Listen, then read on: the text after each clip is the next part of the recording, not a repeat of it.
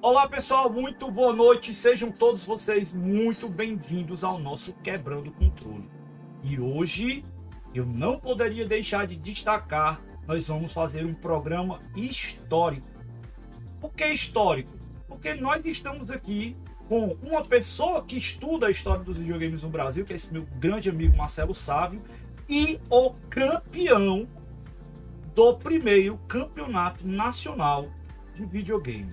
Então, se você que está jogando aí seu LOLzinho, jogando aí qualquer jogo online competitivo, dificilmente você teria a oportunidade de estar tá jogando isso se não fosse esse cara que está, opa, desse lado, que está aqui conosco hoje, desbravando o que nós conhecemos hoje dentro do cenário competitivo de videogames. Então, muito boa noite a todos vocês que estão no nosso Quebrando Controle. Deixa eu dar uma salva de boas-vindas aqui aos nossos convidados. Vamos começar então pelo nosso campeão Samuel Lamas, que é consultor de marketing hoje em dia, um cara que tem uma bagagem muito legal, curso fora do Brasil, na Espanha, mas lá na década de 80 ele fez história, sendo o primeiro campeão do torneio nacional Odyssey. Seja muito bem-vindo, meu amigo Samuel. Boa noite. Muito obrigado, Ezequiel. É uma honra estar aqui com vocês e poder falar um pouquinho desse momento que foi tão, tão especial aí na minha vida e, e certamente marcou talvez algumas pessoas também por tabela, né? Porque participaram desse momento e dessa, dessa juventude que já tivemos um dia aí. Muito bom. E não menos especial, também temos aqui o nosso querido amigo Marcelo Salve. Já é da casa, já participou conosco aqui, já trouxe umas preciosidades, um Pong da Coca-Cola da marca tá que bom, umas coisas assim sensacionais que a gente não sabia que existia. Mas para quem não conhece esse rapaz, ele é um dos maiores colecionadores do Brasil, da primeira geração e segunda geração de consoles tem um conhecimento enorme. Estamos aí quebrando cabeça para descobrir qual foi o verdadeiro console, o primeiro console do Brasil, né, Marcelo? Então seja é, bem-vindo aí, meu irmão. Muito boa noite. Boa noite aí, Ezequiel. É, boa noite, Samuel. Boa noite, pessoal online. Agradecendo aqui o pessoal da, da USEG pelo, pelo convite aqui, para participação de mais uma vez aqui no, no Quebrando Controle, que eu sempre que posso estou é, escutando e sempre que me convida vem falar. E realmente eu tenho, assim, um carinho especial pela primeira e a segunda geração. A primeira geração a gente nunca esquece, né? Já dizia lá. e aí, é, isso dá o um nome de livro, hein? É, e aí. É, Com certeza, eu, viu? a é, busca lá, de repente. Opa. E aí eu estou justamente nessa investigação do que, que seria o primeiro. O primeiro videogame, todos já sabemos que foi o Odyssey 1, né? Que foi o, o pai de todos aí. Mas também logo em seguida vieram alguns clones, né? Internacionais e clones nacionais também que isso está em investigação nesse momento. À medida que eu conseguir mais informações, eu prometo fazer uma, uma primeira mão aqui na, na live do Ezequiel. Opa! A gente tá já está tá garantido. Mas é, os, dos campeonatos, né, assim, eu, eu, eu, sempre fui, eu sempre gostei muito, mas sempre fui ruim de jogo, é, eu tenho que admitir. Então, esses campeonatos eu passava muita vergonha, né? Mesmo campeonato, assim, de, de, de amigos e tal. Você nunca foi muito, muito bom mesmo, não. Então, nesses campeonatos mais profissionais, eu nunca nem me aventurei que eu ia passar vergonha feia. Mas eu, eu acompanhava, eu via, eu lembro desse, desse campeonato, ficava imaginando assim como é que deveria ser, e ter ido lá participar, né, e treinar em casa para ir lá jogar. E agora, conhecendo o Samuel, melhor ainda, então, né, fechou esse, esse ciclo, que era uma, uma informação que eu estava assim, muito na minha cabeça, como é que era ter participado disso ali ao vivo, em a cores, e ganho, né, no seu caso. Antes de então, ir pro. É um prazer participar. Antes de ir pro prólogo do programa, esse programa, na verdade, ele surgiu. Eu estava conversando com o Marcelo, resolvendo uma outra coisa que deu tudo beleza. Já chegou por aí, não, né? Não, ainda não. Tá, tá, tá caminho, tá caminho. Aí a gente estava tá resolvendo caminho. uma coisa de, das maluquices de colecionador que a gente faz. Aí, conversando com ele, no meio da conversa, eu recebi a resposta do Samuel.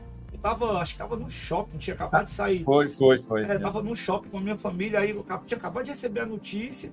Aí tava falando com ele, aí disse: Ei, Marcelo, olha aqui o que eu acabei de receber. Eu printei até e mandei pro Marcelo da nossa conversa lá, Samuel.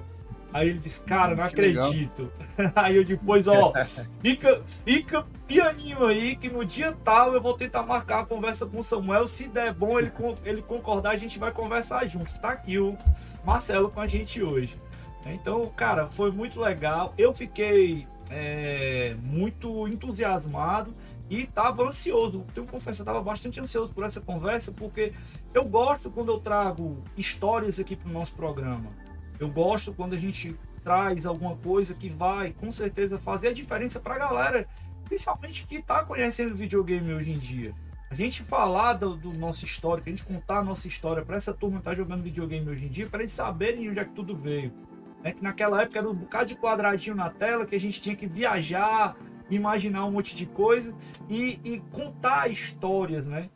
Sobre isso. Eu acho que isso é o mais legal. E falando nisso, deixa eu dar uma boa noite para a galera que já chegou aqui, está acompanhando a gente. Meu amigo Daniel Gomes, o Blast Processing, já está aí acompanhando. Tava brigando aqui comigo que estava atrasado na live, mas é porque tem ajustes, ele sabia disso, é porque ele gosta de ser chato. Tá? Ele e o Mário são os dois caras mais chatos que existem na face da Terra e dá o segue. Eles são os queridos. O nosso querido Arnaldo Gualberto Brandão, que sempre está acompanhando a gente aqui, também está lá no, na Twitch. Tem aqui também a turma que está chegando no Facebook. E à medida que a galera for chegando, eu vou dando os ois aqui, mandando mensagem para todo mundo. Então vamos para a pauta de hoje. Olha só. Se você acompanha todos os campeonatos que a gente tem aqui hoje, tem inúmeros. Porque nós temos uma diversidade de jogos enorme. O Odyssey tinha pouquinhos, né, Marcelo? 50, chegou a 50 títulos, Odyssey? Eu não é, de cabeça aqui que... agora, não tem que consultar isso, mas é nessa faixa aí. Pois é, tem pouquinhos títulos, Odyssey, mas dentre esses pouquinhos títulos, na época isso era muita coisa, porque eu me lembro também quando eu ia jogar Atari, eu tinha uma dificuldade enorme para conseguir pegar alguns jogos. Foram, foram 60 jogos lançados no Brasil. 60 jogos, fora os homebrew que estão saindo agora, que a galera tá isso, lançando isso. aí. Ah, cara, deixa eu aproveitar e, e deixar aqui um registro eu não posso deixar de comentar, porque a gente tem comunidades no Brasil que são muito importantes para contar também um pouco dessa história. Então, aqui no, aqui no Brasil, a gente tem duas comunidades que são caras que são engajados, que gostam de fazer as coisas e que tem um trabalho muito legal. A comunidade Odyssey Brasil e a comunidade do Clube do Odyssey. Né? Que, inclusive, do Clube do Odyssey, tem minha cartinha aqui, ó. Minha carteirinha, tá certo? É, que legal, rapaz, hein? O negócio é organizado. O negócio é organizado. Então eu quero mandar um abraço aqui para os meus amigos das duas comunidades. Eles têm um trabalho, eu participo das duas, o Marcelo também participa das duas. São caras que têm trabalhos sensacionais, eles têm procurado pessoas para fazer jogos hoje novos para essas plataformas aí. Então lançando o jogo, tem um jogo sendo lançado agora. Se não me engano, pela turma da Odyssey Brasil, né, que é o, o do túnel. Vou já pegar o nome aqui e digo pra galera. Do terror. Túnel do terror, é. Tá sendo lançado agora também, que foi um cara desenvolvedor de fora que estava fazendo com eles aí. Tem também um projeto que vai ser um, um Odyssey, digamos assim, mais atualizado, com componentes novos, que vai ser lançado agora, com é um projeto com uma turma, parceria com uma galera de fora. Fora os dois sites dos caras que são sensacionais, tem muita informação, muita história para galera conhecer. Então, se você quiser, conheça tanto o Clube do Odyssey, né? Como também a galera do Odyssey Brasil tem um trabalho espetacular. Eu quero deixar aqui meu registro, um abraço para todo mundo aí das comunidades. Eles têm um trabalho massa. E, cara, é isso. A gente acompanha os campeonatos, vê tudo o que acontece, vê todo o trabalho dessa garotada hoje, que é profissional. Hoje a gente tem profissional, viu, Samuel? Cara, que são, os caras hoje são profissionais jogadores, né, que a gente chama de pro players. Mas antes de muito disso, que a gente vê hoje no, cenário atual, né? A gente vai voltar aqui um pouquinho no tempo, só 40 anos.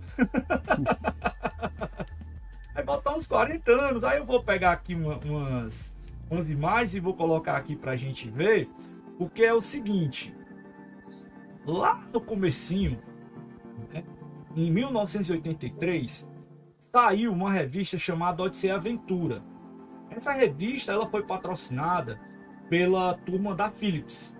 E ela era uma revista promocional, claro, para poder vender o console deles, que era o Magna, o Magna Force, não, que era o Odyssey 2. E aqui no Brasil foi vendido simplesmente como Odyssey. Muita gente conheceu, muita gente viu, muita gente jogou, muita gente ainda joga, muita gente ainda gosta. Só que tem um registro, né? O registro que está aqui nesse, nesse, nessa revista, que é a primeira, quem quiser ver essas revistas, elas estão disponíveis tanto no site da, da Experiência Odyssey, quanto também no Odyssey Club. Tem as revistas lá para vocês verem. E também tem um, um, um, site que tem um monte de revista antiga. E Daniel, me ajuda aí, bota no comentário aí para mim, por favor. Você tinha mandado aquele link lá. Que também tem um compêndio de inúmeras revistas de tecnologia, de videogame, um monte de coisa lá que a, a, a turma pode dar uma olhadinha também. Né? Mas olha só o detalhe que eu peguei aqui. Eu não poderia deixar de colocar isso aqui. O primeiro campeonato de videogame no Brasil foi feito num torneio regional do Play Center em julho de 1983. Tá? Então, antes do nosso amigo Samuel, teve um campeão. Só que tem um detalhe: nesse campeonato, ele era só em São Paulo. Sim.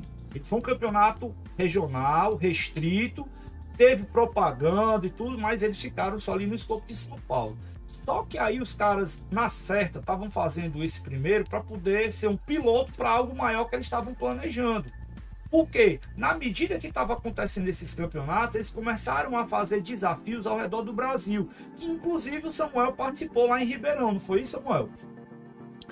É, aqui em Ribeirão Preto foram três, três campeonatos. É, se não me falha a memória, memória foram um da Mesbla, que era uma grande é, empresa de, de, varejista, né, tal qual a gente tem hoje algumas aí, como a Magazine Luiza, por exemplo, e uma, uma empresa local aqui que vendia som, que chamava João Som, também uma empresa muito forte nesse, nesse segmento aí, que inclusive vendia também depois videogames.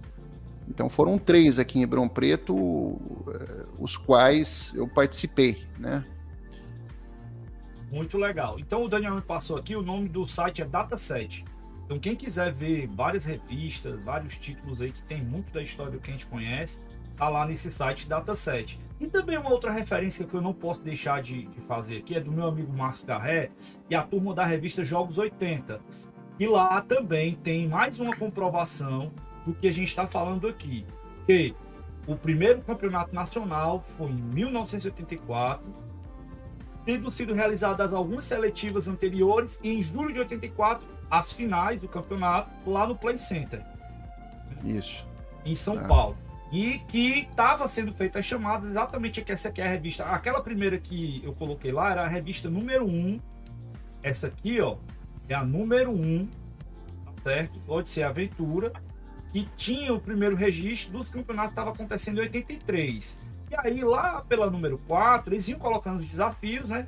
Lá pela número 4, eles divulgaram o campeonato, que era o torneio nacional que ia ser realizado lá no Play Center em julho de 84. E ao qual o nosso amigo Samuel foi selecionado. E toda a revista, você perceber, ó, tinha os recordes. Né? É. E com certeza, acho que seu nome vai aparecer por aqui também, né, Samuel?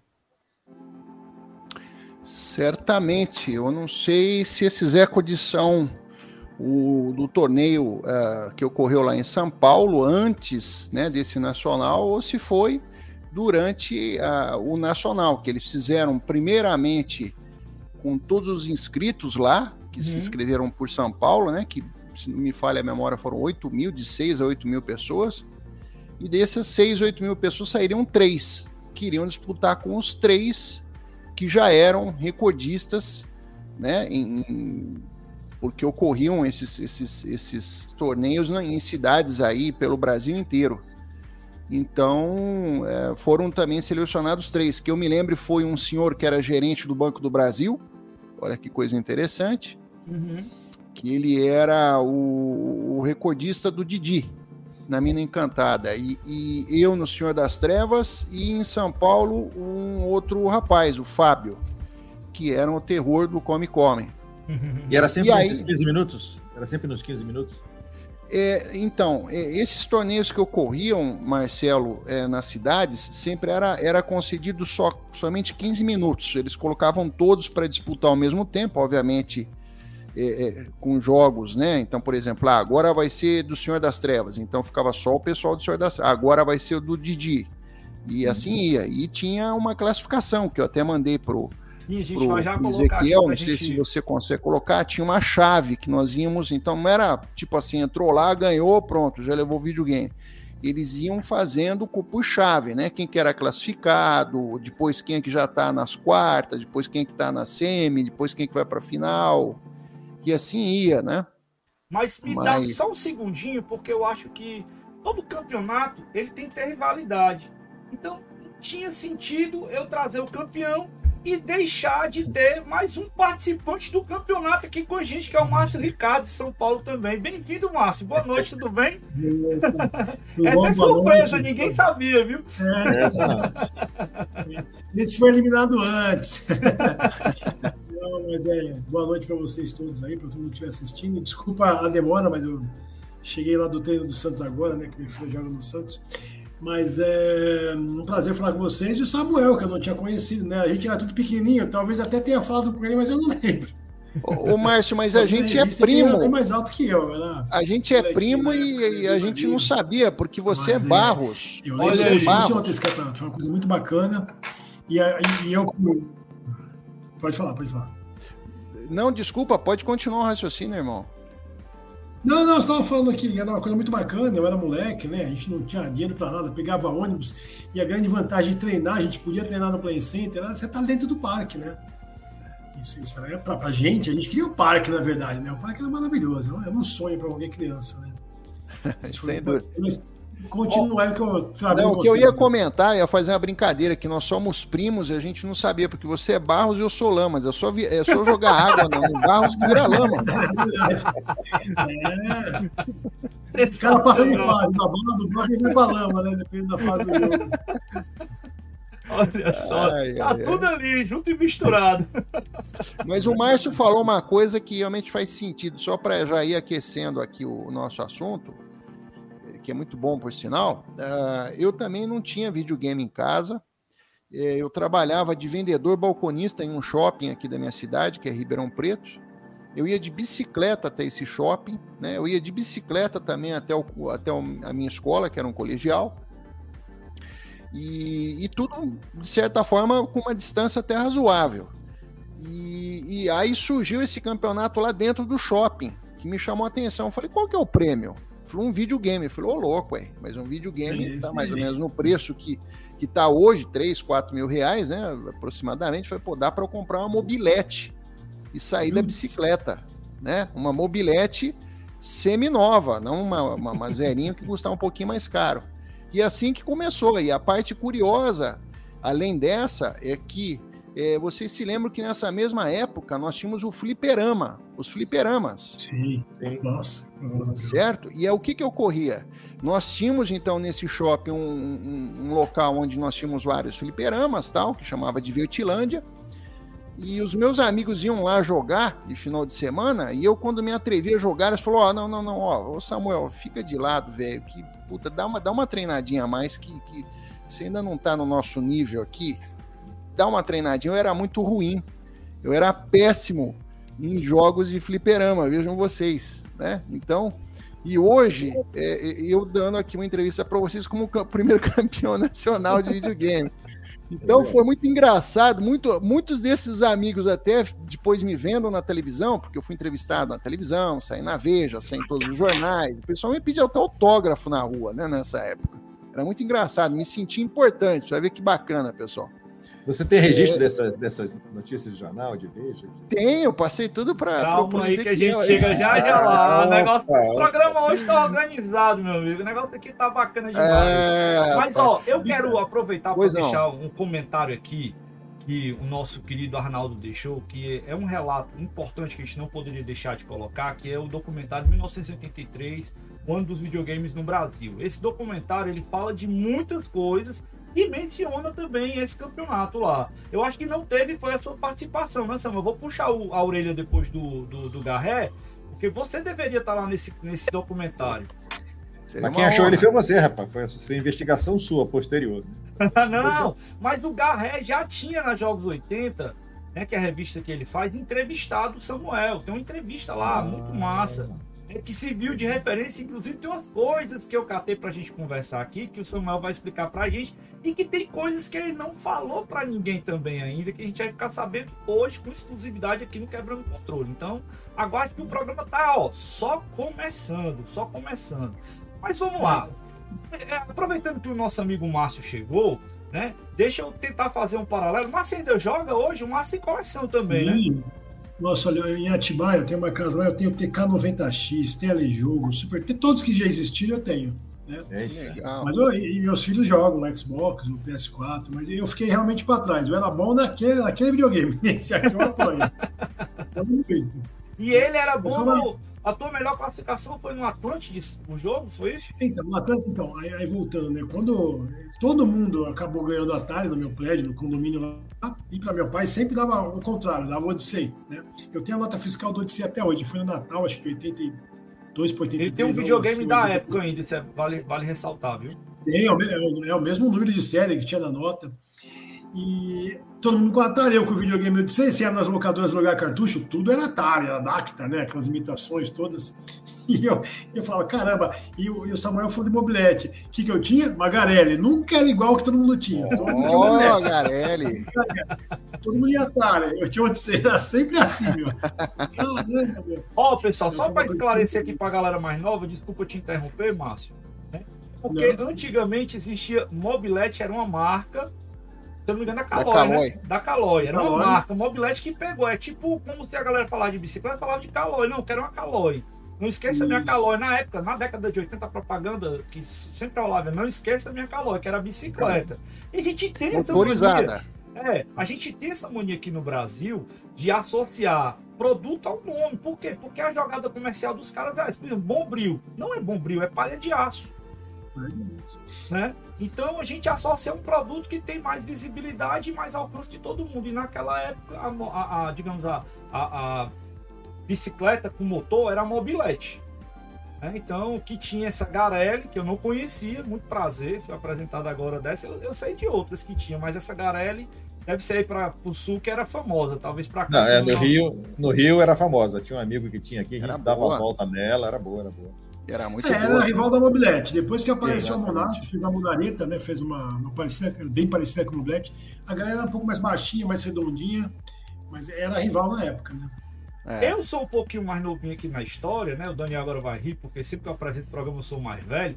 Mas eu sou um pouquinho mais novinho aqui na história. Eu, na época que vocês estavam querendo mobilete, eu queria uma bicicleta. E meu pai também parece que era do contra. Ele me deu uma Brandani aquela de amortecedor. Grandane, é daqui de Ribeirão Preto. É. Ela, ela era e é fabricada é, aqui porra, em Preto. na bicicleta, só que era pesada pra caramba. Então, só pro Márcio também não ficar achando que é o patinho feio, eu tinha uma bicicleta que também era diferente. Eu tinha uma Peugeot.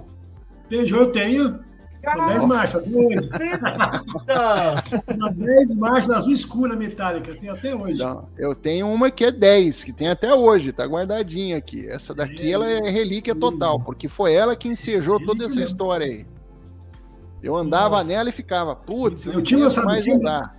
Então, relembrando a todo mundo, a BMX tanquinho. BMX, amarelinha linda. Cara. Essa foi lançada com o filme do ET, não foi essa daí? que eu tinha uma moto. Exatamente, exatamente, ô Marcelo. É isso aí. Linda aquela exatamente. Tinha a minha vermelha, tinha várias coisas na minha Para quem está ouvindo aí que é mais novo, era uma bicicleta com, com que imitava, né, uma, uma motinha moto. que tinha um tanquinho em cima de plástico. Então é você seguinte, andava com ela, era um charme. Era tava um... começando a febre do motocross. E aí é. os caras quiseram criar o bicicross. Então é. surgiram as primeiras bicicletas chamadas Cross no Brasil, que tinha, tinha até um a, banco, tinha moto, uhum, tinha a tinha série da Caloi e tinha a série da Monarch e a Monarch tinha a BMX. É.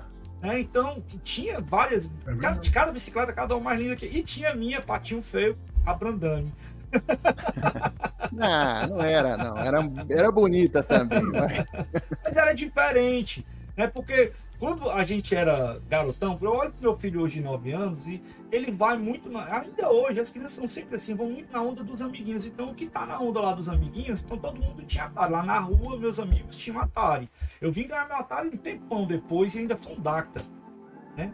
E aí, quando eu conheci o Odyssey, mandar até um abraço aqui pro meu amigo Mariano, que era meu vizinho lá na rua, eu conheci o Odyssey por esse meu amigo também. Assim como eu conheci o Pong, que era o telejogo, tudo lá da rua, com os amigos. Eu, meu pai não tinha bala na agulha pra estar tá comprando videogame. É, então, o meu então, primeiro. Primeira vez que eu joguei no Odyssey também foi no vizinho, né? Eu, e foi em 1980. Antes do Odyssey chegar no Brasil, esse meu amigo vizinho, eh, o pai dele era piloto de avião, então ele, ele, viajou e trouxe um Odyssey americano. Nossa. Em 1980. Daquele, Rapaz, daquele né? que o controle é destacável, porque o, o Odyssey no Brasil ele é por dentro do Isso, videogame. É. Exatamente, aquele do controle destacável. Né? Ele, é lindão, era, ele era lindão, é, ele tem um controle mais prateado, destacável, né? E, e o, o, desenho da escritor de C nele, ele tá tipo assim num, num relevo diferente. É e, é, e a gente jogou. Netflix tem um documentário. É. Ah, pode falar, pode falar. Desculpa. Não, não. É, é, assim, que a gente jogou. Era aquele Fórmula 1, né? E que, que veio com ele, Interlagos, uhum. que a gente chamou aqui, né? Uhum. Jogou aquilo até gastar o cartucho. Nossa, a gente jogava muito aquilo ali, porque o pai dele só trouxe como cartucho. Depois Nossa. ele ia buscar mais. Mas enquanto tinha aquele cartucho, a gente jogava. E não tinha saído aqui ainda, né?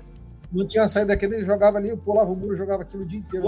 Eu lembro do barulhinho eu lembro do ruído até hoje, Marcelo. É, lembra do barulhinho? o Odyssey foi lançado no final de 82 para 83 aqui no Brasil, se eu não me engano. 83, é. Mas a minha maior tristeza foi quando ele se mudou do bairro ali, o pai dele foi trabalhar em outro lugar e aí ah, ele foi embora, acabou, acabou, a farra, né? acabou a farra. Ah, gente, ele três anos fazendo outro depois. Mas ó, vamos lá. Vocês imaginavam naquela época que os videogames iam ter esse sucesso todo. E, e, e, hoje a gente vê, todo mundo joga. Você pega a turma hoje no celular, tá jogando.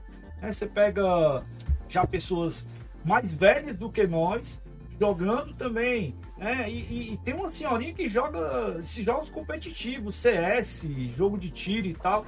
Ela até foi já matéria de várias revistas aqui no Brasil, ela já participou, deu entrevista e tudo mais e tal. Mas Hoje, vocês olhando, Samuel disse que está afastado aí, tudo, talvez deve ver uma notícia ou outra, deve acompanhar os filhos, os netos aí, que já devem estar tá jogando, fazendo alguma coisa, mas vocês imaginavam, né? Que isso seria como é hoje em dia o mercado de jogos? Eu não sei se eu, se eu posso estar tá falando. É, eu vou, eu vou, eu vou dizer o seguinte. Eu, eu, eu acho que sim. Eu imaginava sim que tinha chegado para ficar, porque nessa mesma época eu me lembro que nós estávamos tendo uma outra situação também que havia chegado para ficar, que era o cinema em casa. Em outras palavras, nós tínhamos primeiro a entrada aí do Betamax, se não me falha a memória, Isso, que era um concorrente sim. do VHS, né? Do sistema VHS. Menorzinhas, é. fitinha pequenininha, quadradinha para quem não sabe do que a gente está falando, era, um, era o fato de você não ter TV a cabo, não existia isso na época, o que nós tínhamos era uma televisão aberta, mas com esse equipamento que as pessoas compravam, é, você comprava as fitas ou alugava e você assistia filmes em casa. E isso estava acontecendo nessa mesma época em que surgiu o videogame. Então as pessoas passavam a ficar mais dentro de casa do que fora. Tudo começou lá. Hoje fala-se muito de que as pessoas não saem muito, não se socializam muito, ficam muito no celular. Mas isso para mim é uma história que se repete, porque já naquela época a gente via, tinha, tinha um vizinho, exemplo que ocorreu com o Marcelo aí, perdão, que ele tinha o, o Atari. E, e, era um cara que antes de ter ganho o Atari, ele vivia na rua, brincando com a gente, jogando bola, mãe da rua, pipa, etc e tal. E depois que ganhou o Atari, passou a ficar só dentro de casa com outros amigos jogando. Então, é, foi um tanto quanto estranho para mim, porque eu falei, putz, o que está acontecendo, né? As pessoas agora só ficam ou vendo filmes em casa, que inclusive tinha filmes também proibidos, que o pessoal assistia, sobretudo nós, nessa época, né, mais jovens, é... E... E, foi, e, foi, isso que fez o VHS ganhar do Betamax, tá? Exatamente. Exatamente, Marcelo. Então, assim, eu, eu, eu, eu tinha certeza que tinha vindo para ficar assim, né? O curioso é que eu, exemplo, acho que de todos vocês, minha família, meu pai não tinha comprado, não iria comprar mesmo, que nós éramos de uma família simples, né? Simples para média tal. Custava caro isso. e eu precisava estudar, precisava trabalhar, então assim, longe, mas muito longe mesmo de haver algum tipo de possibilidade de meu pai comprar um e colocar dentro de casa. Tudo começou com, com eu vendo esse, esse equipamento lá no shopping em qual eu trabalhava, de vendedor balconista, né? Que eles davam como prêmio um videogame. Então me chamou muita atenção. Falei, pô, e custava mais ou menos o que custa hoje um videogame, de 3 a 4 mil. Mas aí, se o Ezequiel quiser que eu já entre depois na história, você me fala de como é que surgiu toda essa história aí. Vamos lá, vamos só continuar aqui para a gente não quebrar o suspense. E você, meu amigo, você esperava na época que os videogames eles emplacassem, chegassem no que a gente tem hoje em dia? Você vem acompanhando, né? Que você não deixou de jogar, então você deve acompanhar um pouco do que está acontecendo por aí hoje. Não, não, teve, teve uma hora que eu, eu achei que não ia evoluir muito mais que aquilo. Depois você foi para o Super Nintendo, já era uma baita evolução, né? Mas você pegava futebol, a Fórmula 1 na década de 90, por muitos anos eles só trocavam o número, né? 97, 96, 95. Mas depois do, do Xbox One, que é aquele primeirão preto, né? Aí você começa a perceber que, que a coisa mudou de figura. Era, tinha uns eram uns filmes gravados, né? Que você conseguia interagir com o filminho passando e você escolhia acho que no Sega Saturn, não lembro, tinha um 3DO, eu tive 3DO. E você escolhia o caminho que o personagem iria fazer. Era bem bacana. E hoje, eu, quem anda de, de metrô em São Paulo, eu ando muito, eu conto, eu faço por brincadeira, eu conto. Se você entrar na hora do rush, 8 da manhã, em qualquer metrô de São Paulo, e você olhar o vagão, de cada 10 pessoas, eu não vou falar nem quase que tem 11, mas 9 pessoas estão no celular. E a Maria é jogando aqueles jogos, se não estiver jogando, tá vendo algum filme da Netflix ou Prime Video, que seja, né? Mas a grande maioria jogando o jogo, porque você passa o tempo, você, quando você vê, já chegou na estação. Uhum. Isso ficou muito legal, na verdade, né? E, e, barateou muito, né? Na verdade, se você pensar hoje, eu acho que hoje é muito mais fácil você comprar um videogame hoje, não talvez o preço final dele, mas é muito mais fácil você adquirir 10, 12 vezes comprar usado no Mercado Livre da vida, do que antigamente que a gente não tinha escolha, era só na, na loja e comprar lá. E não tinha muita opção, era aquele. E um crediário, né? E, e, e, e, a inflação, né? Você demorava um mês para comprar um videogame, bicho. É, já era. Não era 10 É, tinha isso não também. Juros, não.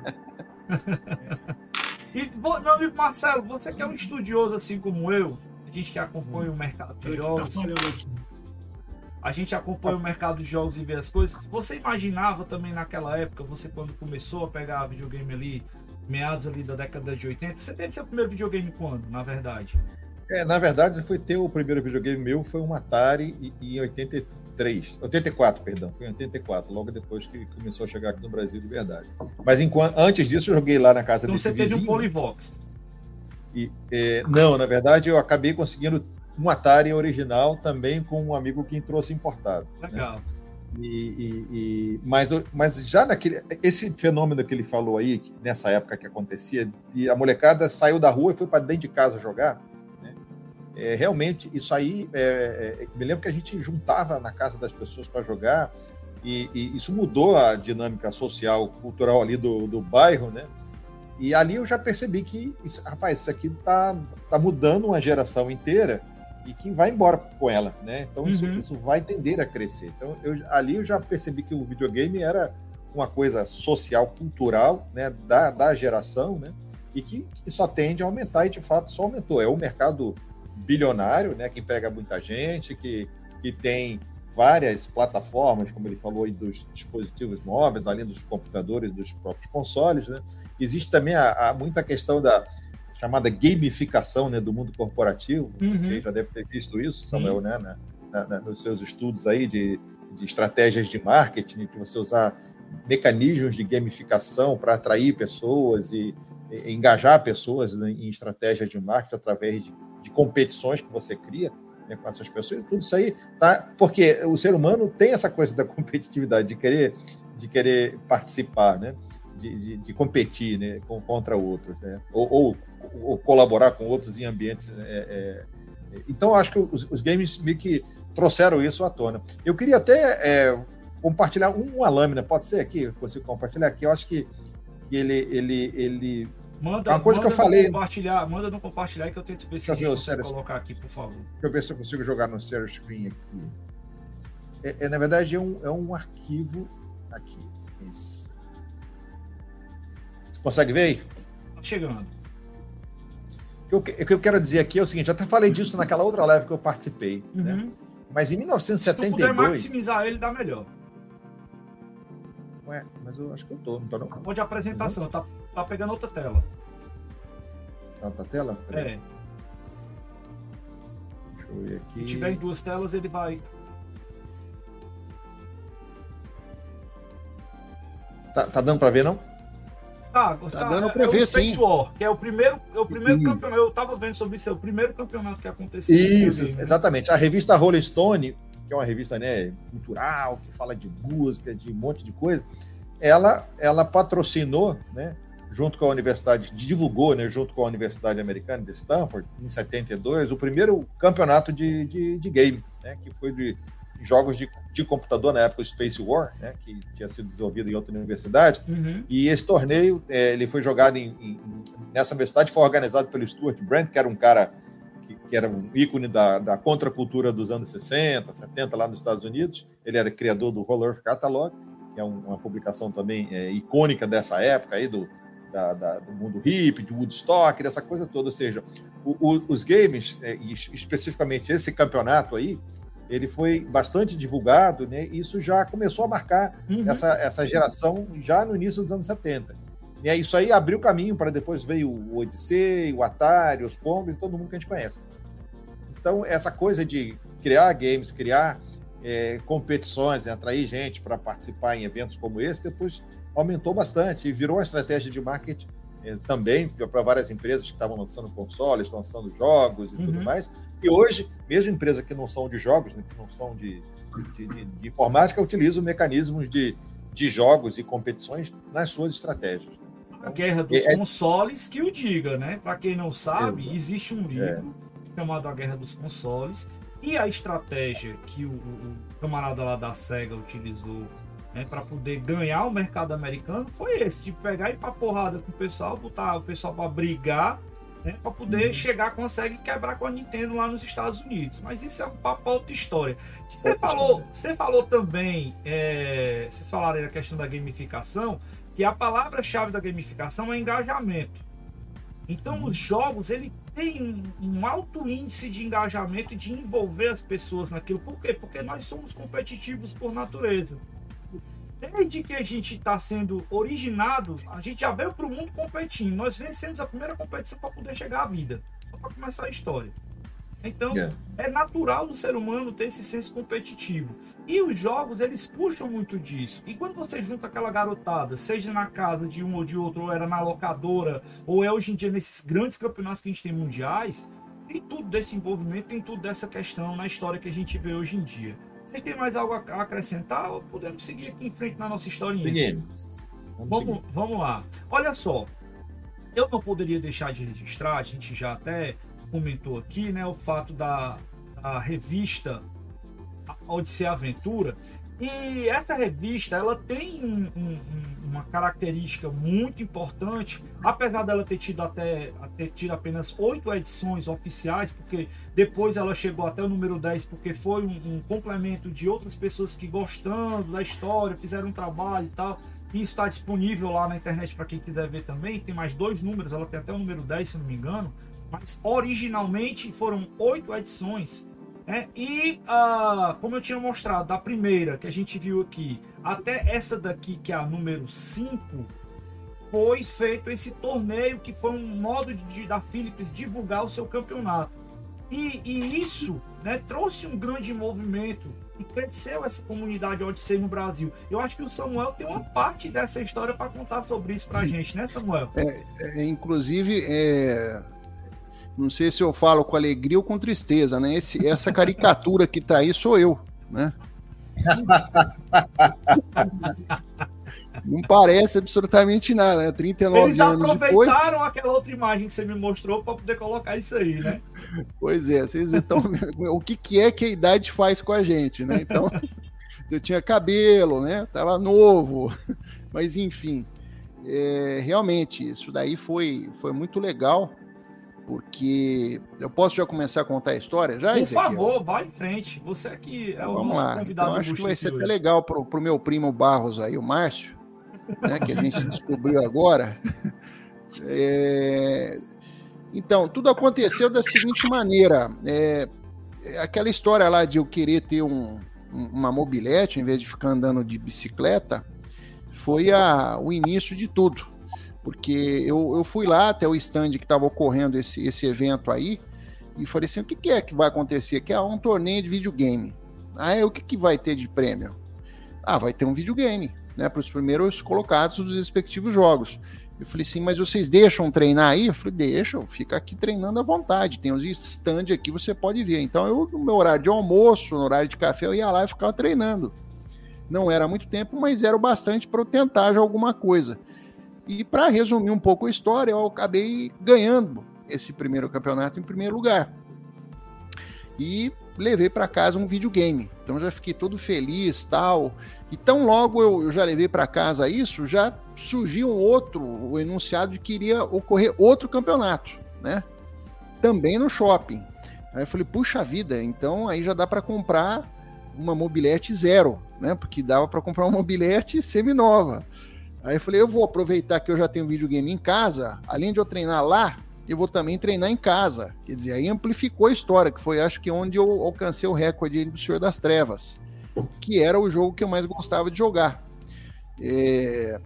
E aí eu treinava em casa e a mãe e o pai ficaram bravos, né? Porque falou, isso vai estragar a televisão, porque existia esse mito, não sei se é verdade ou não. o pessoal falava assim: você fica, você fica jogando isso aí, vai estragar a televisão e não sei o que mais e tal, mas era uma brigaiada em casa que vocês não acreditam, né? Em parte é você verdade, fica... em parte é mito. A gente depois pode explicar é, aqui, você né, só fica nessa porcaria, você não sai mais disso, nunca vi uma coisa igual. Eu ficava lá treinando, treinando, treinando, treinando, treinando. Não existe milagre, absolutamente tudo que a gente quer alcançar, né? Seja em um videogame ou na vida, a gente tem que ter convicção, tem que ter dedicação, e, e, hoje que eu estudo um pouquinho a parte de neurociência, eu sei de que é uma coisa que agora chegaram ao, ao conhecimento, né, que é chamada de flow. O que, que é flow? Quando você mergulha em alguma coisa, cegamente você não consegue mais enxergar absolutamente mais nada, inclusive perde até a noção de tempo. Isso já ocorria comigo. Fluxo, né? É, isso já estava ocorrendo comigo, porque eu via de que inclusive o pessoal às vezes ia dormir já, eu ainda continuava lá. Mas eu, eu sempre procurei ter o seguinte cuidado, né? até um aviso para a meninada que talvez estejam, ou jovens que estejam assistindo aí. Eu também não me deixava levar aos extremos de ficar também, às vezes, varando uma madrugada, nada disso. Eu treinava o suficiente, sempre colocando, impondo objetivos. Era uma vida só, tá, pessoal? Então, se você perdia, zerava tudo, não tinha uma segunda chance. Eu procurava ver o que, que funcionava, o que, que não funcionava, né, Barros? E isso com todos os jogos, era uma vida só. Então. Não é, tinha save. Aí, não tinha é, save. É, é.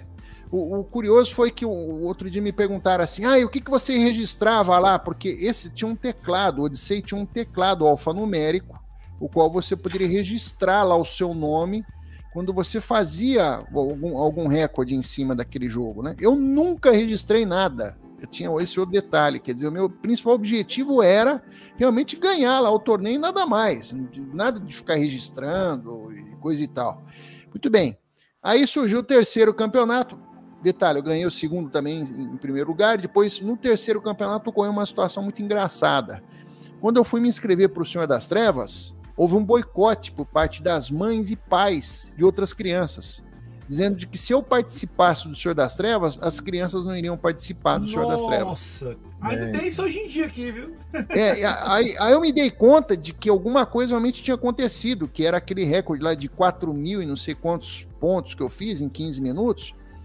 Porque é, hoje que eu estava conversando com o que eu falei, caramba, realmente era uma coisa muito, muito forte, porque eu, eu vi que o pessoal fazia 2 mil, 1.500, 800, mesmo em campeonato nos 15 minutos. Eu estava nos 4 mil. Né? Em casa, uma vez quase que eu consegui, consegui zerar. Foi uma coisa absurda. E olha, Senhor então, das Trevas não é um jogo é, fácil. Nossa senhora, ele é violento, ele é não é muito é, rápido. Não é. E aí o que, que aconteceu? Aí eu me lembro que uma, uma das coordenadoras lá me chamou no canto e falou assim: escuta, você é muito bom em jogos eletrônicos, você não quer fazer o seguinte, até pra gente entrar aqui num, numa equalização da situação? Eu falei, que joga um outro jogo. Falei, jogar um outro jogo, mas eu sempre joguei, foi só o Senhor das Trevas. Por que, que eu vou ter que jogar outro jogo, né? Não, olha, você ainda tem tempo para treinar, você tem vídeo, videogame em casa. Joga outro jogo, isso não vai ter graça. Falei, ah, mas eu quero que não tenha graça mesmo, o que eu quero é ganhar um videogame. né? Aí o pessoal falou: não, vai, faz isso pra gente, vai. Eu tenho certeza que e você vai se sair bem. Você não gosta de desafios? Aí ela, aí ela jogou uma, uma coisa e eu ainda meio garoto, ela meio pegou pesado aí. Pegou pesado. Você não gosta de desafio? Vamos lá, aceita esse desafio. Tá bom, vou aceitar esse desafio. E aí eu peguei, peguei o Didi, a menina encantada, comecei a treinar, treinar, treinar, treinar. Putz, uma delícia esse jogo também. A hora que eu fui lá jogar, também ganhei primeiro lugar. Né? Então foi engraçado. Eu já estava com três, estava com três caixas de videogame em casa, imaginem isso. E eu falo, putz, agora já dá já para pensar em comprar um carro em vez de uma mobilete, né? Já estava até sonhando em comprar uma Brasília, nunca gostei muito de Fusca, achei sempre apertado, que eu tenho quase 1,90. Por isso que eu vou comprar a Brasília, né? Já dá para estar tá pensando nisso, mas eu estava com 17 anos, rapaz, né? E aí eu peguei, vendi os três videogames, os três. Eu vendi, Nossa. né? Vendi os três e joguei o dinheiro na poupança. Só que aí o Marcelo lembrou bem, rapaz. Nós estávamos numa época em que nós tínhamos a inflação. E o meu pai não deixou comprar nada antes dos 18. Mas aí, nesse meio de tempo, o que, que aconteceu? Eu estava em casa e tocou o telefone. Nessa época não existia celular, viu, pessoal? Era só telefone fixo. E se você queria falar sem o fio, tinha um que era não era é, um bonitinho fio, que nesse só aqui, que era, não, tá? é, é, Tinha uma antenona grande, e via de regra aquele cobra, né? Que ficava chiando quando você falava, né? Nossa. Quando você andava, se, se, você se distanciava muito da, da, da onde estava lá o, o console, a base, nossa, uma chiadeira ou perdi o sinal. Mas enfim, eu recebi uma ligação. Tal, falou, olha, nós somos aqui da Philips do Brasil, de São Paulo, somos uma agência, inclusive de propaganda que estamos tocando, estamos representando eles você, você foi selecionado. Eu falei, rapaz, vão querer me vender algum, algum curso, alguma coisa, não é possível, né? Eu falei, ah, não, você foi selecionado porque você é um dos recordistas, tal, do Senhor das Trevas, você foi o que fez maior pontuação, é, e você está sendo convidado para vir em São Paulo que vai acontecer um campeonato nacional. Falou, louco, o que, que vai ter de prêmio? Né? Eu já queria saber, falou, né? Falei, vixe, pode ter certeza que o prêmio vai ser muito bom, né? É, falei, bom, mas e aí, quando vai acontecer? Não, vai acontecer tal época e seguinte, vai ser no Play Center. Falei, ah, falei assim, a gente te paga é, para você vir para cá, você vem de avião com acompanhante. De avião com acompanhante? Eu nunca tinha andado de avião, né? É, falei, é, falei, se você vai ficar hospedado aqui tudo por nossa conta, num lugar legal, tal, fique tranquilo. E você vai participar, então, como sendo um dos três que nós estamos convidando para disputar com três que irão sair de um campeonato que já está ocorrendo aqui em São Paulo há um bom tempo. Que, se não me falha a memória, acho que é de 6 a 8 mil candidatos que eles tinham, né? Para sair três. Queriam disputar contra esses três que já existiam é, selecionados de campeonatos regionais por, pelos seus respectivos recordes né, nos jogos.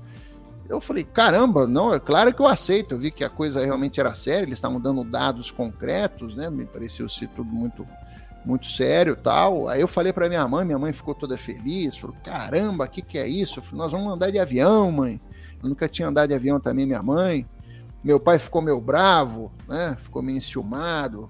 Vai, vai levar sua mãe para andar de avião? Falei, é, tal, a gente vai para São Paulo, mas fica tranquilo, pai, tal vai dar tudo certo. O que, que é essa é porcaria? Hein, seu mano? Tá aí. Olha lá, exatamente, aí, ó. O hotel que eu fiquei, né? O, o avião que era a TAM na época. E, e, aí meu pai, outra, essa porcaria de videogame outra vez, falou, ah, pai, mas é uma porcaria, mas tá dando certo, tal, né? Quem sabe dê certo lá por São Paulo, tal. E aí eu fui, fui para São Paulo, aí que vem um momento mágico, né? Que acho que poucas pessoas não sabem, que isso foi fantástico, criado pela agência, que, que era a Thompson, J. Thompson, lá era agência de, de, de marketing, de publicidade e propaganda da, da Philips. É, a gente chegou no aeroporto, tinham inúmeros fotógrafos né, me aguardando, e a hora que eu cheguei, é, eles tinham uma plaquinha assim, Samuel Lamas, né? A hora que eu cheguei, Eu falei, ah, olá, mãe, a hora que eu apontei que eles perceberam que era eu mesmo, começaram a fotografar. Lá, lá, lá, como se fosse um artista, uma pessoa assim muito conhecida. Eu falei, caramba, minha mãe falou, o que, que é isso, né? Será que é para você mesmo isso, né? Falou, mãe, eu não sei, né? Você é o Samuel Lamas, né? Já veio uma mocinha da, da, da ou da agência. Falou, sou eu. Olha, muito prazer em conhecê-lo, que bom que você está aqui e tal. Olha, a gente está tirando umas fotos, você não se incomoda. Não, não. Aí todo mundo parou no aeroporto e falou: ou é bandido, ou é uma pessoa muito famosa. Eu acho que ficaram com a, com a, primeira opção. Ficaram parando, olhando assim, meio, né? Falaram, quem que é esse garoto que está sendo tão, tão fotografado? Nunca vi na vida tal. E aí, depois dessa, dessa sessão de fotos, tal, eu me sentindo todo importante, vocês estão imaginando a situação. Aí vem, ela, ela pega, me acompanha, me acompanhe, por favor. Aí eu vou, tinha um, um, uma limousine Nossa. esperando a gente com um chofer. Caraca. Um chofer vestido de, de, de sabe, é, não sei como é que a gente chama aquilo, sabe, a caráter mesmo. Ele abriu a porta para minha mãe, abriu para mim, a gente pega, sai de limousine e falou: para onde nós vamos? Ele falou: agora nós vamos pro hotel. Aí nós paramos no hotel perto lá da Paulista, hotel super chique, que é esse daí que ele acabou de mostrar, o Ezequiel. É, e aí nós chegamos na recepção, ela falou: senhor Samuel, já sabia até o meu nome, né?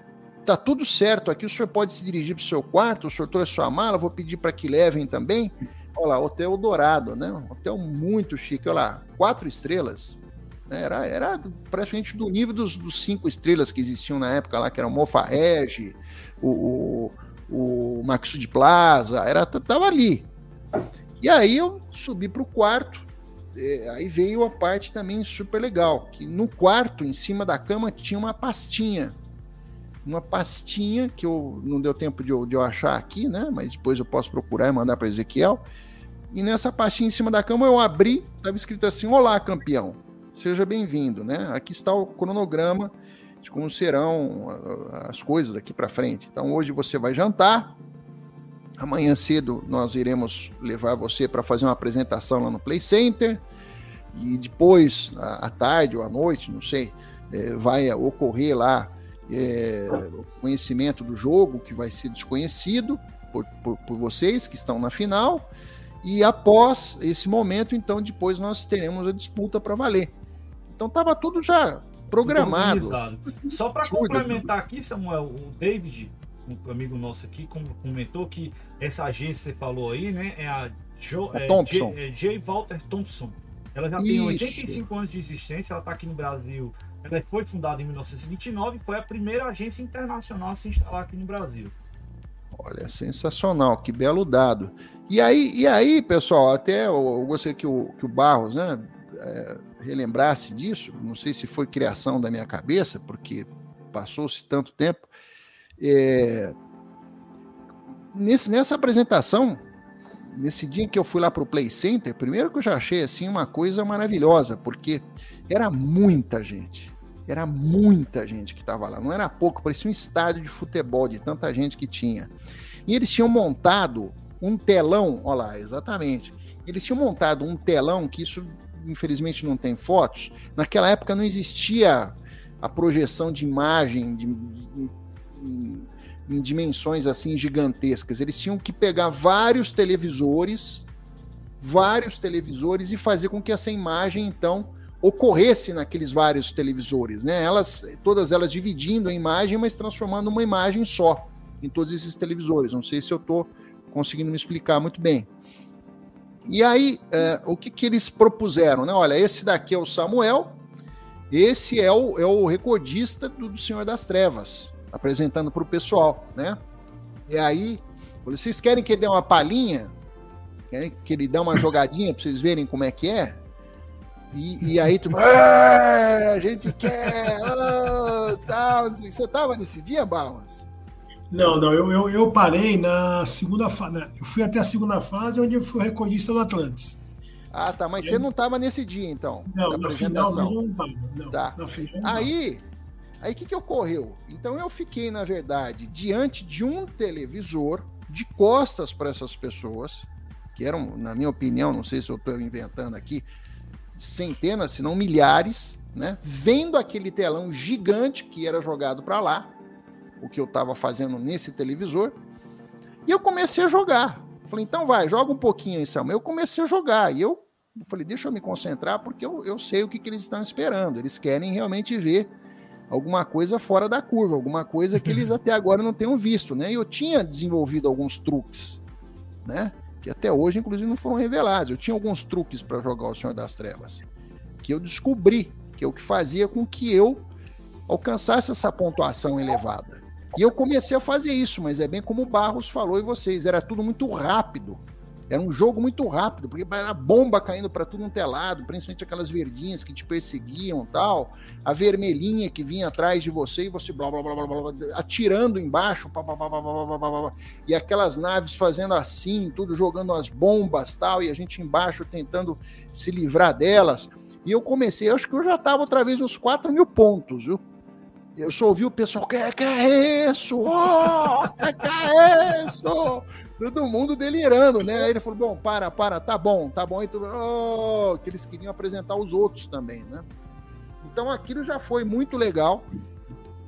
Mas na sequência, o que, que ocorreu? Veio essa história de eles colocarem o jogo desconhecido, que era o Kilbert, acho que se fala assim, né, Ossário? Uhum. Isso. Kilbert. Isso. Que era esse, esse tipo um sapinho, um, um, uma trombinha assim, que tinha uma, uma pirâmide o qual você tinha que ir pulando e, e se livrando, inclusive, de, de outros personagenzinhos que, que ocorriam por lá e você ia ganhando uma pontuação. Eles nos deram, não sei se foi meia hora para a gente conhecer esse jogo. Rapaz, foi, foi uma loucura, né? A proposta era de um jogo desconhecido e você tinha que se, se virar lá nos 30. Deixa eu ver como é que joga esse negócio. E aí você tinha que, de alguma forma, então, ver como é que você iria fazer já para a grande final. Né? Olha que grande desafio que eles impuseram. Né? Em vez de ser um jogo que nós já conhecíamos, um jogo desconhecido, porque todos eram provenientes de recordes de jogos diferentes. Então, como é que iria haver o confronto entre todos? Com um jogo diferente para todos, desconhecido. E aí foi uma loucura, porque a gente fez esse, esse pré-levantamento do que seria o jogo, e depois eles falaram: Bom, vocês estão preparados? Eu falei: Não. E todos disseram mesmo: Não, nós não estamos preparados. E aí, uh, o que, que acabou acontecendo? Eles soltaram, começaram a já contar o tempo, falou: bom, agora é para valer. Daqui vai ser o campeão brasileiro. Eu estava com a minha mãe, eu lembro que uma tia minha, que hoje mora em Israel, estava presente, que na época ela morava em São Paulo também, ficou bem atrás de mim lá. Eu comecei a jogar, eu juro por Deus que é, eu, eu cheguei a perder uma vida. Eu cheguei a perder uma vida. Então eu comecei a jogar me concentrando bastante, mas como era desconhecido, imagina o nervosismo que existia. Eu estava muito nervoso, porque eu não estava realmente à vontade como eu ficaria se fosse como no Senhor das Trevas, ou no Didi, na Mina Encantada. Eu comecei a jogar, jogar, quase perdi, pá, outro quase, aí eu vendo que todo mundo lá ia, oh, barulhada tal, oh, e a minha mãe, vai, filho, vai, vai, minha tia, vai, vai, vai, Samuel, tal. Pum, perdi. Falei, putz, já era, né? Já era, tal. E minha tia, eu lembro, ela gritou, não desista, vai de novo que dá tempo. Falei, não vai dar, dá tempo, não fala. Eu, pum, peguei de novo, falei, não, é verdade, eu comecei de novo. E pá, pá, que eu falei, bom, tem gente que acho que ainda não perdeu já era, eu perdi o campeonato, né? Tem gente que ainda não perdeu. Eu comecei, comecei de novo. Falei, bom, e se eu fizer assim, assado? Comecei a desenvolver na hora algum tipo de técnica para ver se eu ganhava mais pontuação. Né? E aí eu falei, bom, vamos ver se eu pego alguma colocação. Talvez eu pegue alguma colocação ao final, vamos ver. E aí, de repente, acabou o tempo, tinha para cada jogador uma pessoa atrás, já pegou, tirou a gente na hora para não, não, ter essa situação de ganhar sequer um, um pontinho a mais, né? Acabou o tempo, acabou. E eu falei, bom, eu fiz o que dava para ser feito, vamos ver o que, que ocorre. E aí, para minha grande surpresa, disseram, você ganhou. Eu falei, putz, que que é isso? eu não acredito que eu ganhei. Aí veio aquela, aquela sensação maravilhosa tal. E agora vem uma parte que vai ser muito engraçada para todos, né? Mas vamos segurar um pouquinho a história. Tá. Vamos segurar um pouquinho a história, porque eu acho que o Márcio também quer contar como é que foi a chegada dele lá no campeonato e como é que foi esse campeonato para ele. Vai lá, Márcio, conta um pouquinho dessa história para a gente aí. É, o meu não teve todo esse glamour aí, já tinha um cara aí que já chegou na agulha, né? Na verdade, eu queria mesmo ir no Play Center, foi daí que veio essa história, né? Aí nessa de no Play Center com a molecada do colégio, a gente pegava o ônibus, o Horto, puta, demorava pra caramba pra chegar lá. E não tinha nem metrô, acho que as outras linhas só existiam, acho que a linha azul na época. E então era muito, era muito difícil, mas meu, ela tarde inteira lá, né? Aí nós descobrimos esse campeonato. E acho que a primeira fase, eh, antes do Atlantis, deve ter sido Come Come, alguma coisa assim, né? Que a gente provavelmente já tinha noção, que era muito parecido com o Pac-Man, ok? Aí quando deu certo e me classifiquei, eu fui para essa do Atlantis, que eu também não conhecia. Mas tinha tempo, não era naquela semana. Eu ainda não tinha pedido nada pro meu pai de, de presente, nada. Eu falei, pô, pai, não sei o que. Ele comprou esse Atlantis. Comprou na Mesba, da rua Butantã, que também não existe mais, a saudosa Mesba. Porra, meu, eu, eu, meu, eu joguei aquele Atlantis, dava bolha no dedo, tanto que eu apertava aquele botãozinho vermelho, meu. Eu já sabia em cada segundo onde a nave ia aparecer, né?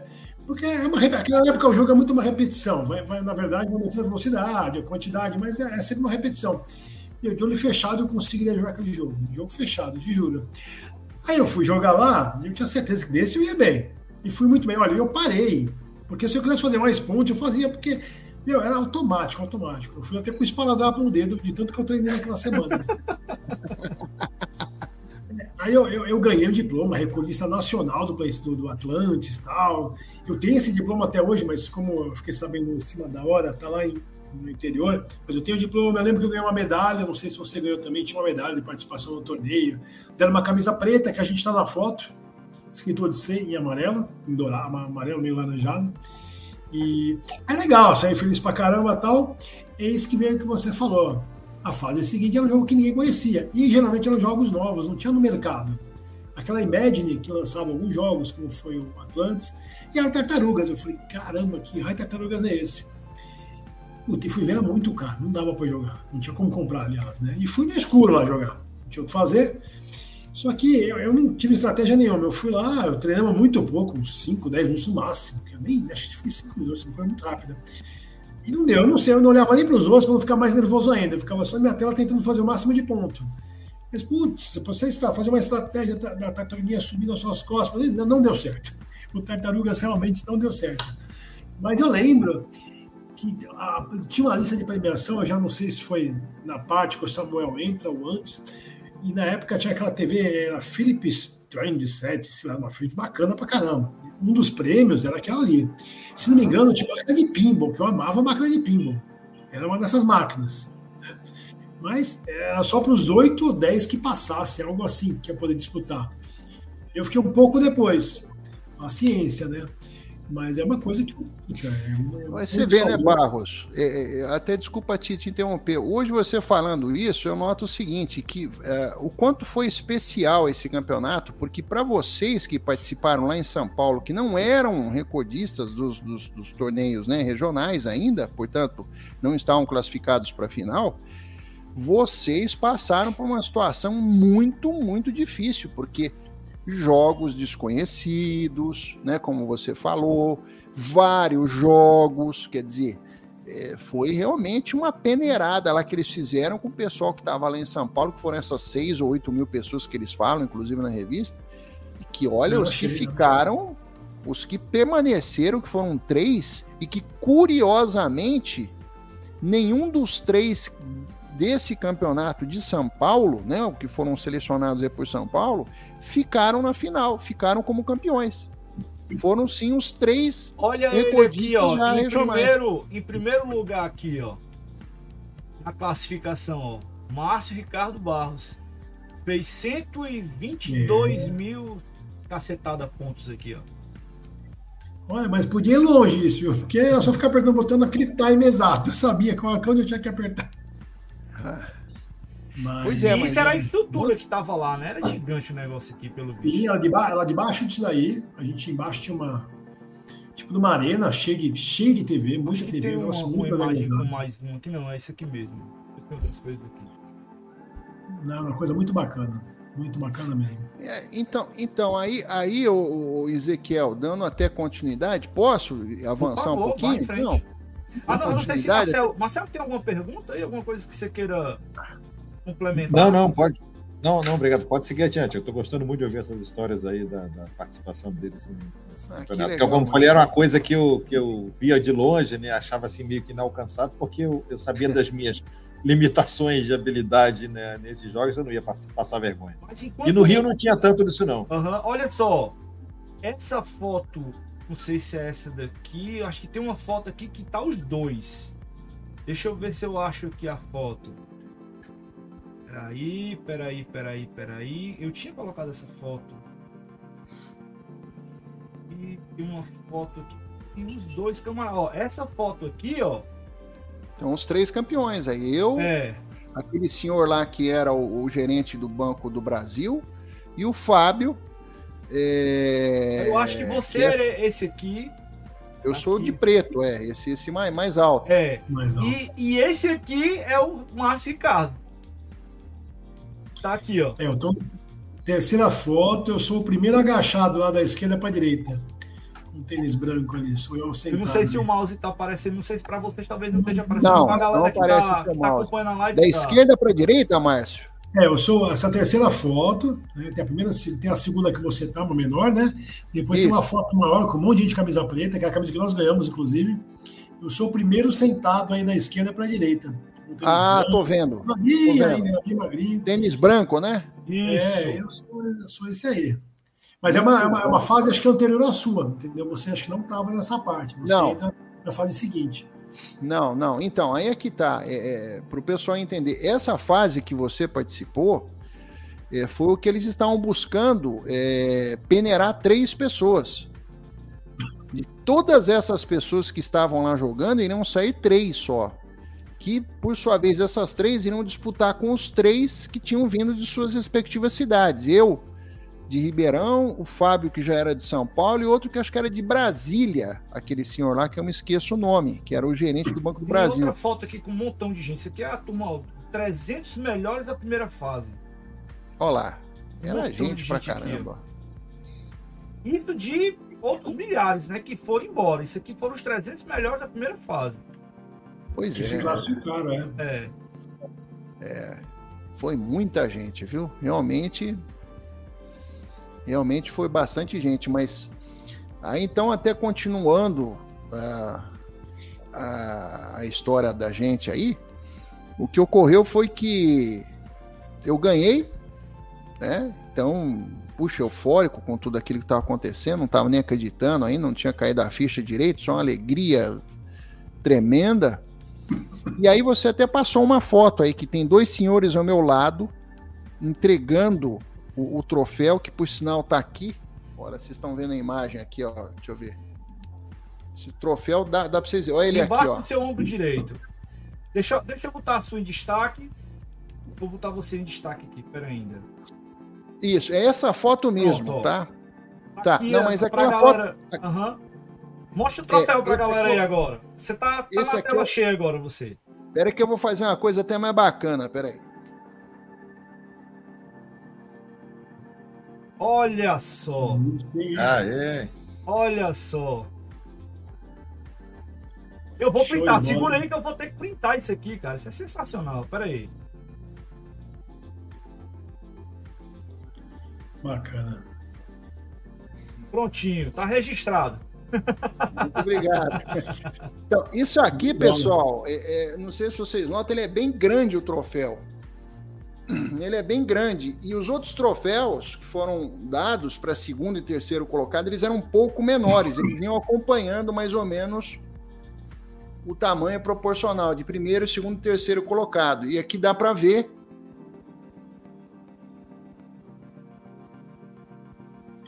Só aí. Show de bola o registro, né? Deixa eu minha estante também. É, então aí, se você puder voltar naquela foto para o pessoal Vamos ver, Ezequiel, onde está aqueles dois senhores ao meu lado, agora vocês vão saber de uma coisa curiosa. Essa daí? É. é essa que ele está estendendo a mão.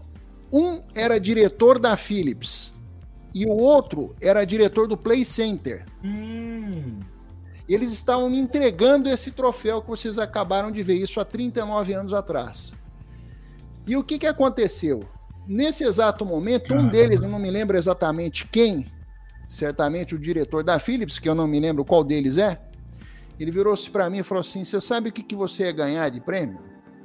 Eu falei: Como assim? O que, que eu ia ganhar? Não vai ter prêmio? Ele falou: Não, vai ter prêmio. Você vai ganhar televisor, você vai ganhar aí um aparelho de som, você vai ganhar tudo que a gente fabrica aí, a gente vai te dar. Esquenta a cabeça, não. Falei, ah, mas como assim? Você falou, o senhor falou que eu ia ganhar. Eu falei, é. O que, que, que é que eu, que eu iria ganhar, né? E ele, ele, ele, deu uma risadinha e falou assim: você iria ganhar o carro do ano, o Escort. Nossa! Eu falei, não, não, peraí. Falei, não, peraí, não é possível que o senhor está brincando comigo. Né? Tinha acabado de ser lançado o Escort, é, é, tinha sido considerado o carro do ano Eita, pela quatro rodas, que revista. Que você não ganhou, já tô até imaginando. É, muito já. importante. Eu falei, não, peraí, como é que o senhor. Me explica melhor isso, né? Ele ainda falando num tom assim, meio que é, dando risada, ele falou: não, é porque nós precisávamos de uma certificação da Receita para poder dar um, um, um, prêmio desse tão de um valor tão alto, né? Que existe uma regra no nosso país para isso. E, e para obter essa certificação, nós precisamos de no mínimo 90 dias, nós não conseguimos. Então nós desistimos, porque nós iríamos dar. Falei, mas pode ser, eu espero, não tem problema, né? Mal sabia ele que tudo tinha começado para eu deixar de andar de bicicleta. E que eu queria comprar a mobilete, né? E da mobilete depois já podia ser uma nova, com, com o segundo videogame. Depois com o terceiro, falou, bom, já dá para comprar uma Brasília velhinha, né? E aí me vem ele no final de toda a história, eu falei assim, ó, você iria ganhar um Escort zero. Nossa! Então imaginem vocês a decepção, quer dizer, de um lado eu tava assim, vibrando, mas o outro tá falando, não, não é possível que eu vi um negócio desse. Cara. Eu, eu batalhei é, tanto na minha vida para chegar aqui onde eu cheguei e tal. Mas a filha estava vem... todas lá, né? Também os caras, ó, essa é uma revista que o Samuel passou pra gente aqui, ó. Que é um registro. Eu tô aqui, do... ó, lá, eu tô segurando lá, lá naquela primeira fotografia lá de cima, eu sou o primeiro à direita, ó. Baixo comprido. É, não tá dando para ver muito bem, mas eu sou outra vez o compridão lá da turma. Eu já tava bem, bem alto já, com 16, 17 anos de idade, né? Mas é, é isso foi uma coisa muito curiosa, que, que, que acho que marcou em muito aí toda a situação do videogame, porque vocês imaginem, sempre quando eu via, e até hoje, quando eu vejo algum escorte veinho caindo aos pedaços na rua, eu falo, putz, só o carro aí que eu ia ganhar. E eu acabei. Droga! E eu não pude outra coisa interessante, né? A inflação, como o Marcelo Sábio falou. Olha só, é, o, o, o, meu amigo Pablo tá passando a informação aqui que parece que era diretor da Philips, que era diretor de marketing, que era Milton Bonami, o nome dele. Então. Por Milton Bonana. A turma tá interagindo aqui, passando as informações. Deve ter sido o próprio que falou para mim, viu? Uhum. Obrigado por lembrar aí o colega que fez a observação. Mas, é, então assim, e, e, aí o que, que ocorreu, né? Eu com dinheiro dos três videogames que eu já havia vendido, dos três campeonatos regionais aqui em Ribeirão Preto que eu havia ganho, a televisão de 26 ou 27 polegadas, que para a época era gigante, era uma coisa absurda e custava muito caro, é, um aparelhinho de som, o que, que eu fiz? Eu vendi o televisor também. Meu pai, ele até gostou da ideia, falou, pá, agora nós vamos ter uma televisão. Não, pai, eu vou vender essa televisão. Ah, você me quebrou a outra, você me danou a outra televisão, que agora você vai querer vender a televisão que você ganhou. Eu falei, não, pai, mas eu quero, eu quero comprar alguma coisa para mim e tal, eu quero juntar dinheiro, entenda isso, né? Então eu mal coloquei lá para funcionar, que foi para ter o gostinho, né? Tirei da caixa, coloquei lá, que uma transportadora entregou, foi super chique. A hora que ele gostou, eu peguei já coloquei de volta na caixa. Falei, não, pai, entenda, né? Não, pô, agora que você vai, mas enfim. E aí eu coloquei na poupança também. Falei, bom, agora eu vou comprar um carro para mim, e mesmo sem carteira de motorista, eu com 17 anos de idade. Isso. E aí eu cheguei a ver uma Brasília, uma Brasília azul. Eu com a minha mãe, falei, nossa, essa Brasília acho que é de bom tamanho, mãe, acho que eu vou comprar ela, né? Eu deixei semi-fechado tal, só que precisava de uma coisa, não sei se até hoje é assim, da autorização dos pais para você retirar o dinheiro da, da, da, da, poupança. Se você é menor de idade, tinha que ter. É assim, né? Até assim, hoje. A poupança é assim. Então, é, meu pai falou: não. Não sei se foi por causa da televisão que eu também não deixei, não quis deixar em casa, né? Mas ele falou: não, você não vai comprar. Você não vai comprar. Ele, eu, eu agiria como ele, inclusive, ele fez muito bem, porque eu com 17 anos, sem carteira de motorista, imagina pegando já um carro, uhum. besteira que podia acontecer, né? É, ele falou: não, você não vai comprar, você só vai comprar depois que você fizer 18 anos, aí o dinheiro é seu. Por enquanto não foi mais pai. E aí, com a inflação, Marcelo, o que era, por exemplo, 100, não é o caso, estou só dando um número aqui fictício, se transformou em 20, 30. Nossa. Quando eu estava com 18 anos. O que que deu para comprar? O que que deu para comprar quando eu fiz 18 anos? Uma Turuna. Uma Turuna 82, que era uma moto, né? Por sinal, muito bacana, né? Foi, foi muito legal, mas assim, imagine a diferença, né? Primeiro pro Escort, zero, né? Que esse eu deixei de ganhar. Segundo, foi tudo que eu tinha vendido e jogado na poupança com, com a ilusão de querer poder comprar um carro e deu para comprar uma moto semi-nova, que era 82, nós estamos em 85, portanto, né? Porque eu ganhei em 84, eu fiz 18 anos em 85. E aí foi onde tudo começou, a minha motorização, porque eu andava de bike.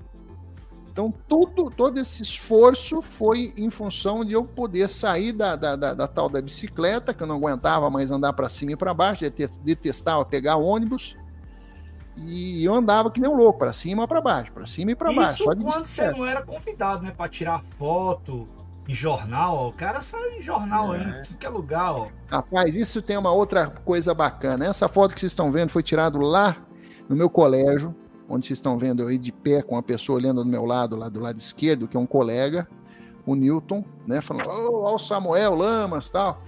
E foi curioso porque eles foram entrevistar, inclusive, minhas professoras. É... Elas sabiam que você jogava? Então, não, eu saí na televisão, saí no, na Folha, saí no Estadão, saí na Veja. Calma aí, ele saiu na Veja, olha só. É.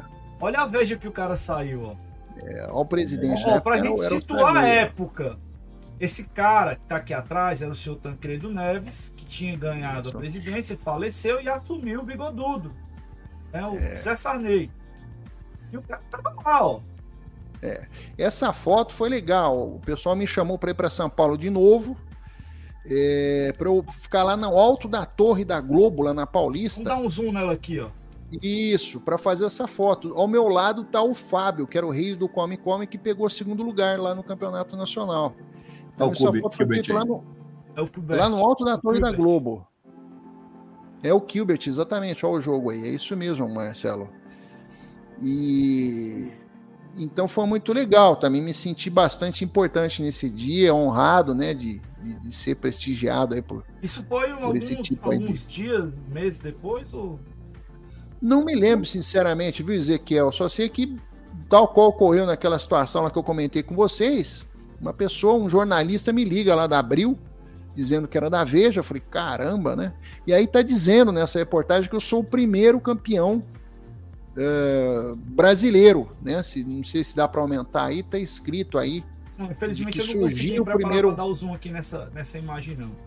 Mas é, depois eu vou pegar esses prints e vou colocar lá no nosso Instagram pra galera dar uma olhada. Tá, legal. Vai ter uma matéria. Vamos fazer um negócio mais legal. Vou fazer uma matéria no nosso site para poder colocar isso aí pra turma acompanhar, botar junto com esse vídeo aqui do programa. Tá bom, combinado.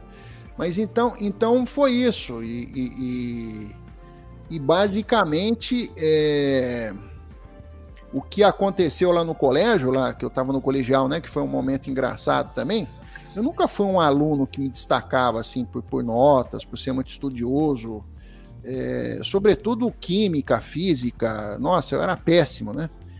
E esse pessoal lá do jornal foi tirar foto de mim, depois eles caíram na bobagem de querer entrevistar meus, meus professores, né? Dizendo, ó, oh, a senhora é professora, a senhora é professora do Samuel Lamas, o primeiro campeão brasileiro de videogames, a senhora tá sabendo? Eu tô, eu tava nas escadas e falei, putz, foram me entrevistar logo a professora de química. é. Eu tô perdido, né? Aí eu descobri um negócio. Isso aí, né, Mar... hein, Marcelo? Aí eu descobri um negócio que só quem teve fama um dia vai vai descobrir. Sabe o que, que é, senhores? tudo dá certo, tudo conspira a favor. Sabe o que, a professora respondeu para esse jornalista? Né? Você era um excelente qual, aluno. Qual foi a pergunta que ela fez? Como é que ele é como aluno? o Samuel sempre foi um aluno brilhante. Eu sempre notei que ele era diferenciado. Ele levou uma maçã no outro dia para ser professora, né? Eu falei, cara, não é possível. É só você ficar famoso que dá tudo certo. Todo mundo fala que você é bom, que você é bonito, que você é o melhor, que você não, tem, não sei mais o quê. Falei, que maravilha, rapaz, né? Então foi tudo muito engraçado, foi mágico aquela época. Era, foi nessa mesma época que eu saía depois nas ruas. É, comumente, às vezes, alguma criança, algum pai, viu, oh, você não é o Samuel Lamas? Bom, me dá um autógrafo aqui, cara. Putz, autógrafo? É, tá. Eu dava autógrafo, pô, né? Então me tornei uma pessoa muito famosa. Uma celebridade, época. né? Hoje em dia eu tenho uma celebridade. Uma celebridade. Né? É, foi muito gostoso, foi muito legal, rapaz. E aí ficou a promessa, eu esqueci de comentar com vocês, que aquele mesmo diretor de São Paulo, ele falou assim: tá bom, vai, não ficar triste não. Deixa eu te contar um segredo então. O que que é? é nós vamos ter o campeonato mundial, ele falou. Eu me lembro que ele hum. falou isso para mim. Uau. Nós vamos ter um campeonato mundial e vai ser em Los Angeles. E é você quem vai nos representar aqui no Brasil. Falou, uau, aí sim eu ganho Scott, falei, talvez muito mais. né? Eu fiquei esperando esse campeonato acontecer, ele não ocorreu nunca, porque aí já estava em declínio outra vez. Com 83 chegou, declínio dos videogames, aí bababá, e a gente. É outra história, né? É, aí o Marcelo, com muita propriedade, sabe de tudo, mas isso acabou não ocorrendo mais. E aí, talvez uma curiosidade das pessoas, né, de é, e aí? Aí você continuou jogando, você joga até hoje, que é uma coisa que muitos me, me perguntam até, né? Não, eu não joguei mais. Não joguei. Primeiro que eu tinha vendido todos os videogames. E segundo que eu me formei, comecei a trabalhar, dando continuidade, né? Que eu já trabalhava tal. É, tenho hoje uma, uma, uma, uma, filha maravilhosa que tem 12 anos, que foi o meu maior sonho, né? Conquistar em vida. E que eu tive o prazer, depois eu posso até é, procurar essa foto, de vê-la jogando o Senhor das Trevas. Olha e só. eu falei para ela: falou, oh, o papai foi campeão disso, é, desse jogo. Ela, você foi campeão, papai? Fui. E ela tentando jogar. E não é que ela puxou o papai, né? ela, em pouco tempo ela conseguiu fazer lá mais de 2 mil pontos pouco treino. Eu falei, o que, que é isso, filha? Você tá muito bem. Ela jogou num emulador aqui no meu computador. E eu fiquei impressionado. E ela sempre, ó, oh, meu pai é campeão, meu pai é campeão. Eu, ó, oh, tá vendo? Papai é campeão tal. Mas é, eu comprei um Xbox para ela, né? Comprei um Xbox, tem até aqui comigo. É, o que, que eu acabei comprando para ver se eu poderia de repente gostar. Hum, Isso aqui é muito famoso. Isso eu tenho né, muito famoso. Falei, ah, vou comprar isso aqui. Isso aqui é uma edição especial, vem numa caixinha metálica. É edição um negócio... colecionador, é lindão nessa edição. É, isso aqui é bacana. Falei, ah, não, vou jogar esse negócio aqui. É, aí todo mundo tá falando, e aí, você ficou craque nele? Não. não fiquei craque. É, pelo seguinte motivo. Olha que coisa curiosa. Agora vem o, o é, a grande diferença, acho que o divisor de águas, né? Para mim, pelo menos, não sei se para o Márcio, para o Marcelo, para o Ezequiel, é, é, totalmente. São mundos diferentes que nós temos na atualidade com o que nós tínhamos. São mundo, mundos completamente diferentes em termos em se tratando de jogos. Por quê? Porque atualmente os jogos, em termos de gráficos, realmente são maravilhosos, isso incontestavelmente, uhum. né? Parece tudo até real, realístico, se comparado com o que nós tínhamos. Mas, por outro lado, eu acho uma chatice, porque você pega um controle, poderia ter, ter pego o controle para a gente lembrar aqui, você tem que apertar aqui, você tem que apertar ali, você tem que um botão aqui, tem outro botão ali, você tem que não sei o que e tal. Isso já começa a trazer uma, um grau de dificuldade enorme para quem nos tempos antigos jogou com um botão de tipo atirar e outro só de se movimentar. É que não, né? não lia nem manual. Não é, nem ler manual. Pois é. E já começa por aí. Segundo que fases quase que intermináveis e que você é, consegue salvar a sua vida e que você joga, inclusive online com outras pessoas, ok, isso eu acho bacana, mas assim, eu acho de que perdeu-se um pouquinho Pelo menos esse é o meu pensamento. Perdeu-se um pouquinho aquela parte romântica do que nós tínhamos, que era de você pegar rapidamente, ligar o seu videogame, colocar o cartucho do jogo que você gosta de jogar e você, por alguns minutos ou por algumas horas, você ficar lá entretido, seja sozinho ou com outras pessoas que poderiam dividir com você esse momento. Tá? O que, que melhorou, na minha opinião? Você pode jogar online, ok. Mas por outro lado, essa história de, de a todo instante lançarem jogos diferentes, com o tal dos gráficos e com não sei o que mais, e esquecer do mais importante, que é a parte da jogabilidade mesmo, né? E sobretudo impondo sempre muita violência. Passou. Eu, eu joguei, minto, olha, tá me vindo agora na memória que eu sempre gostei muito de computadores. E eu me lembro que eu joguei. MSX, Doom, quer ver? O Doom. Ah, lembra tá. do, desse sim, jogo? sim, sim, sim. De atirar tal. Cheguei, zerei também. Cheguei. Tudo que eu pegava dava uma, uma, uma, uma detonada, né? Teve outro jogo que era maravilhoso, que chamava Decente. Não sei se. Decente maravilhoso esse jogo. Você ficava dentro de um local onde você tinha que depois sair, porque você armava uma bomba que ia explodir tudo lá dentro, e você estava dentro de uma nave. Que coisa maravilhosa, que jogo sensacional. Você gosta de jogo de primeira pessoa mesmo, hein? É, uh, mas aí eu parei por aí que eu estava começando já a me viciar outra vez. Aí surge essa geração desses jogos novos de Xbox, uhum de, de, de, de PlayStation tal, que aí eu não, não entrei nessa, nessa vibe, não. Só agora com Xbox. E que, por sinal, eu comprei uma coisa que isso sim me entusiasmou, viu, pessoal? Que foi o, o Kinect. É assim que se fala, Marcelo? Isso. Kinect. Kinect para minha filha, porque ela era muito pequenininha né, nessa época. Tinha o que? Os seus, acho que 5, 6 anos, 7, não sei. E falei, pô, com o Kinect dá para ela jogar tênis, que eu sempre joguei dá para ela brincar sem precisar do controle, alguma coisa muito mais lúdica, muito mais fácil de de repente ela aprender, né, pegar gosto pelos jogos. E de fato, ela, ela gosta até hoje, às vezes ela dá uma brincadinha, tal. O Kinect não sei porque o Marcelo sabe deve, deve saber melhor do que todos nós aí. Por que, que foi descontinuado? Pois é, deveria, na minha opinião, de ter continuado, porque eu acho que é por aí, é muito uhum. mais fácil, é muito mais divertido. Tudo bem que não é tão preciso quanto um controle, mas, enfim, o que vale, na minha modesta opinião, é você se divertir, é o entretenimento, você passar bons momentos lá, dando risada, se divertindo, concorrendo, tentando ranquear. É isso que o cérebro da gente gosta. Né? Não, não precisa complicar muito. Por que, que, por que, que sumiu, hein, Ezequiel? Vamos lá. O, Primeira o coisa, deixa eu perguntar aqui. Marcelo, você sabe quem foi o inventor do Kinect? Não. O inventor do Kinect é um brasileiro chamado Alex Kipman, apesar de não ser gringo, né? É um brasileiro, Alex Kipman. E o, e o nome do, do Kinect era Projeto Natal, em homenagem né, à, à cidade né, do, do, Rio Grande do Norte, capital do Rio Grande do Norte, Natal. E depois. Minha terra. É.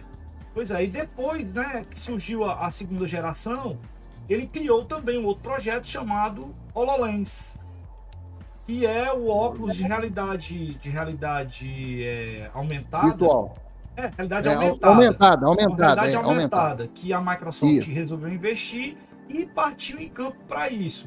E quando eles, a divisão, né, divis, aconteceu do, até do Kipman sair, acho que foi ano passado, ano atrasado, ele saiu da Microsoft, eles deixaram de investir mais nessa questão dos sensores de movimento para poder estar tá pegando exatamente o investimento e colocando em cima desse óculos chamado HoloLens, e que inclusive é algo muito parecido com o da Apple que foi lançado agora essa semana, né?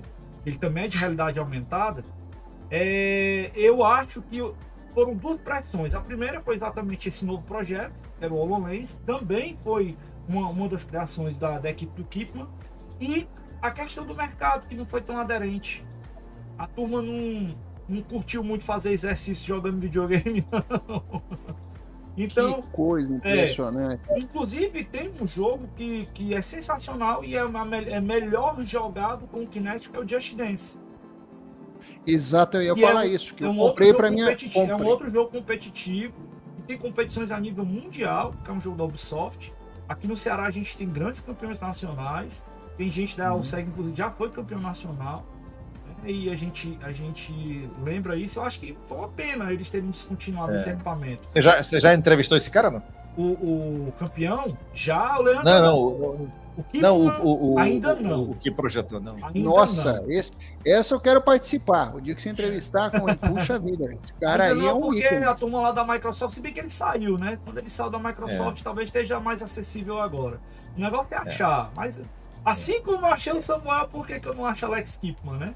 É, mas, mas, é, mas, mas para mim você pergunta quem foi o inventor do, do, do Pong na chip, que foi o, o, o, Gilbert Duncan, engenheiro lá da General Instruments, Nossa. que criou aquele AI 38500 que criou uma geração inteira de, de Pongs. Né? Inclusive alguns da, da, da Magnavox. Já que você puxou história, deixa eu colocar um negócio aqui para a gente contextualizar a turma, né? Deixa eu colocar essa imagem aqui. Você sabe que imagem é essa, Marcelo?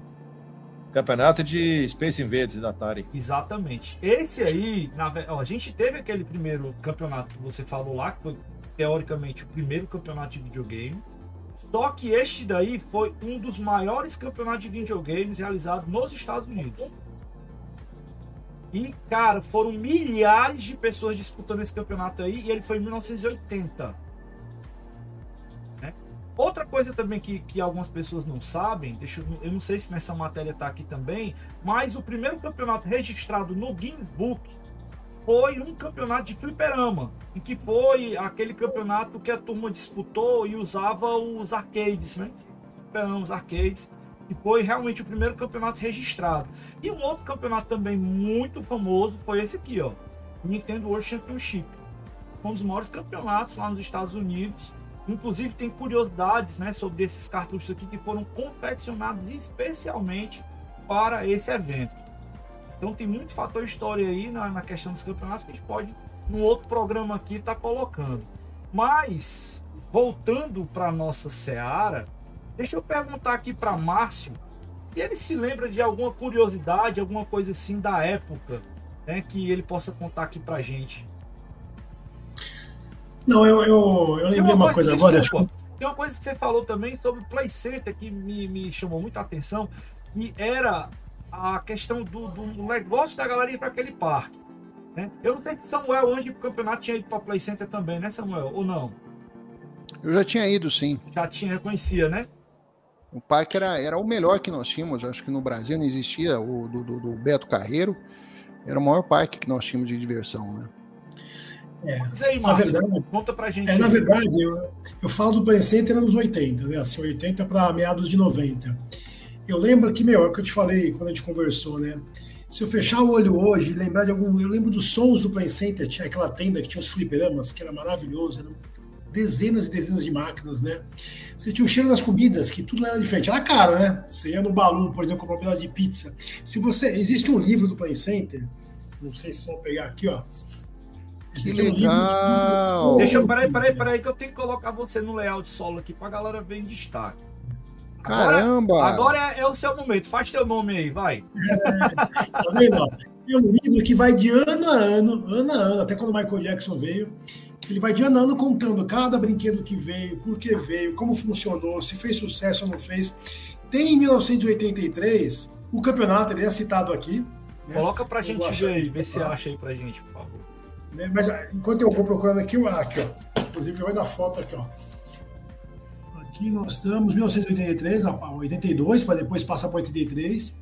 E aqui você tem a foto, inclusive, da competição ali, ó. Aquela última que eu coloquei aqui, tá aí, ó. Essa é do campeonato de 83, né? é o primeiro campeonato que eles fizeram. Aí nos inscritos, aí vem explicando de forma resumida, né? Mas é um livro muito bacana. Aqui de quem é o livro, o, o, o, o, Márcio? Olha, é do Maurício Nunes.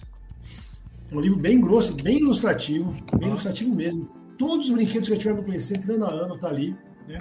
Então, para os saudosistas que eu fui no Play Center, fui no Hopi Hari, mas para mim, independente do tamanho da mulher, para mim o que marcou minha vida foi o Play Center, né? Lógico, talvez um moleque hoje que foi no Play Center lá para trás falou, o Hopi é muito melhor, tá? mas o tamanho dele era legal, ele não era nem grande nem pequeno, teleférico, aquela montanha encantada, tudo era muito legal. Aí eu contei uma história pro Ezequiel que era engraçado. Meu pai tinha muito medo de montanha russa, ele nem brinquedo radical. E na época ele trabalhava na Coca-Cola E ele teve um evento lá, ele teve que ir lá no Play Center. Ele conheceu o dono do Play Center, não sei se foi o Guto ou o diretor, alguma coisa assim. E ele falou: Não, a inauguração da Montanha Encantada, vamos lá que eu vou te levar, nós vamos junto. Meu pai falou: Puta Deus, como que eu vou me livrar dessa? Mas a Montanha Encantada não era Montanha Russa, a Montanha Encantada era o barquinho que andava na água, né? Uma montanha muito bonita, com Branca de Neve e Sete Anões. Meu pai achando que ele ia despencar, não sei de onde. Então é uma cena que eu lembro dele, né?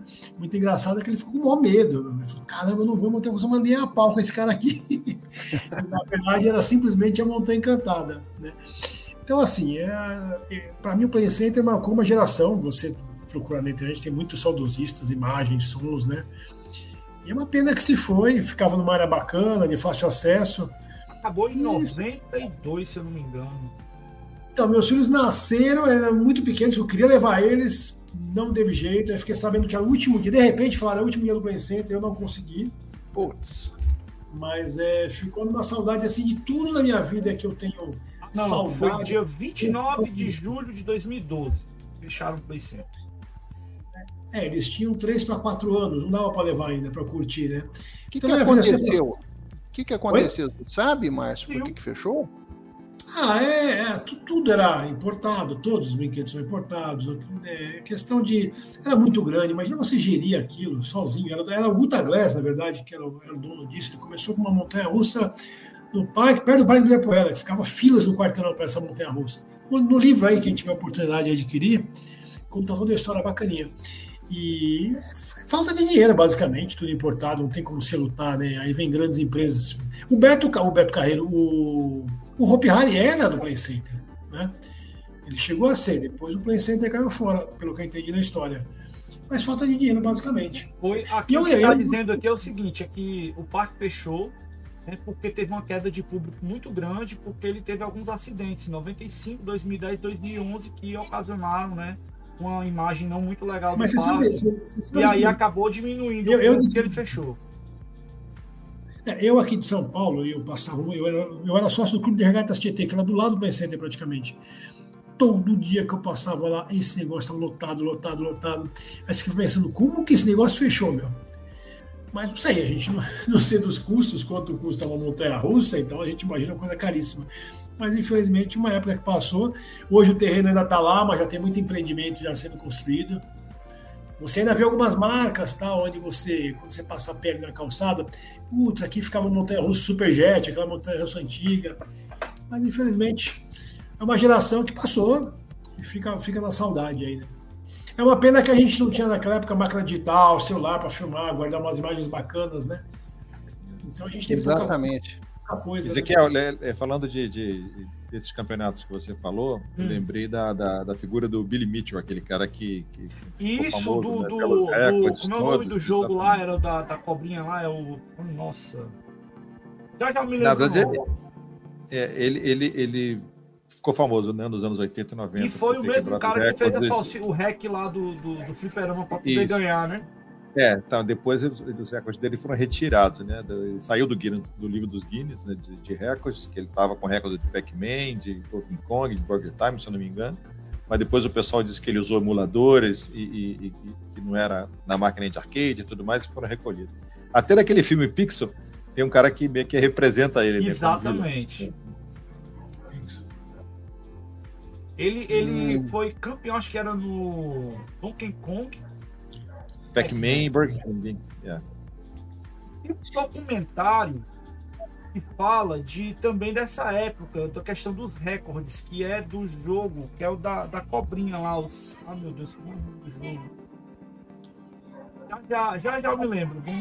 Do, do é Men's vs Snake, o nome do, do documentário. Uhum. Cara, sensacional esse documentário para quem quiser ver como é que era a capacitação, o treinamento dos caras, como é que eles faziam, o condicionamento dos caras para poder participar dos campeonatos. É bem, bem interessante. O, o exatamente é esse, é Man vs Snake no do, do documentário. E fala uhum. como era, né, esse, esse lance dos caras estarem competindo. Aí aparece a figura do Walter Day, que foi o cara que fez o registro, né, o site lá que, que fazia o registro dos recordes e aí depois veio a galera do Guinness que acompanhou e registrou os recordes e tudo mais. E que depois desfez o recorde do Billy Mitchell. uhum. por conta da questão da investigação que fizeram, descobriu que ele tinha feito um hack na placa da máquina que ele participou do campeonato. Então tem muita história legal, tem muita coisa a respeito disso. Tem mais alguma curiosidade, meu amigo Marcelo?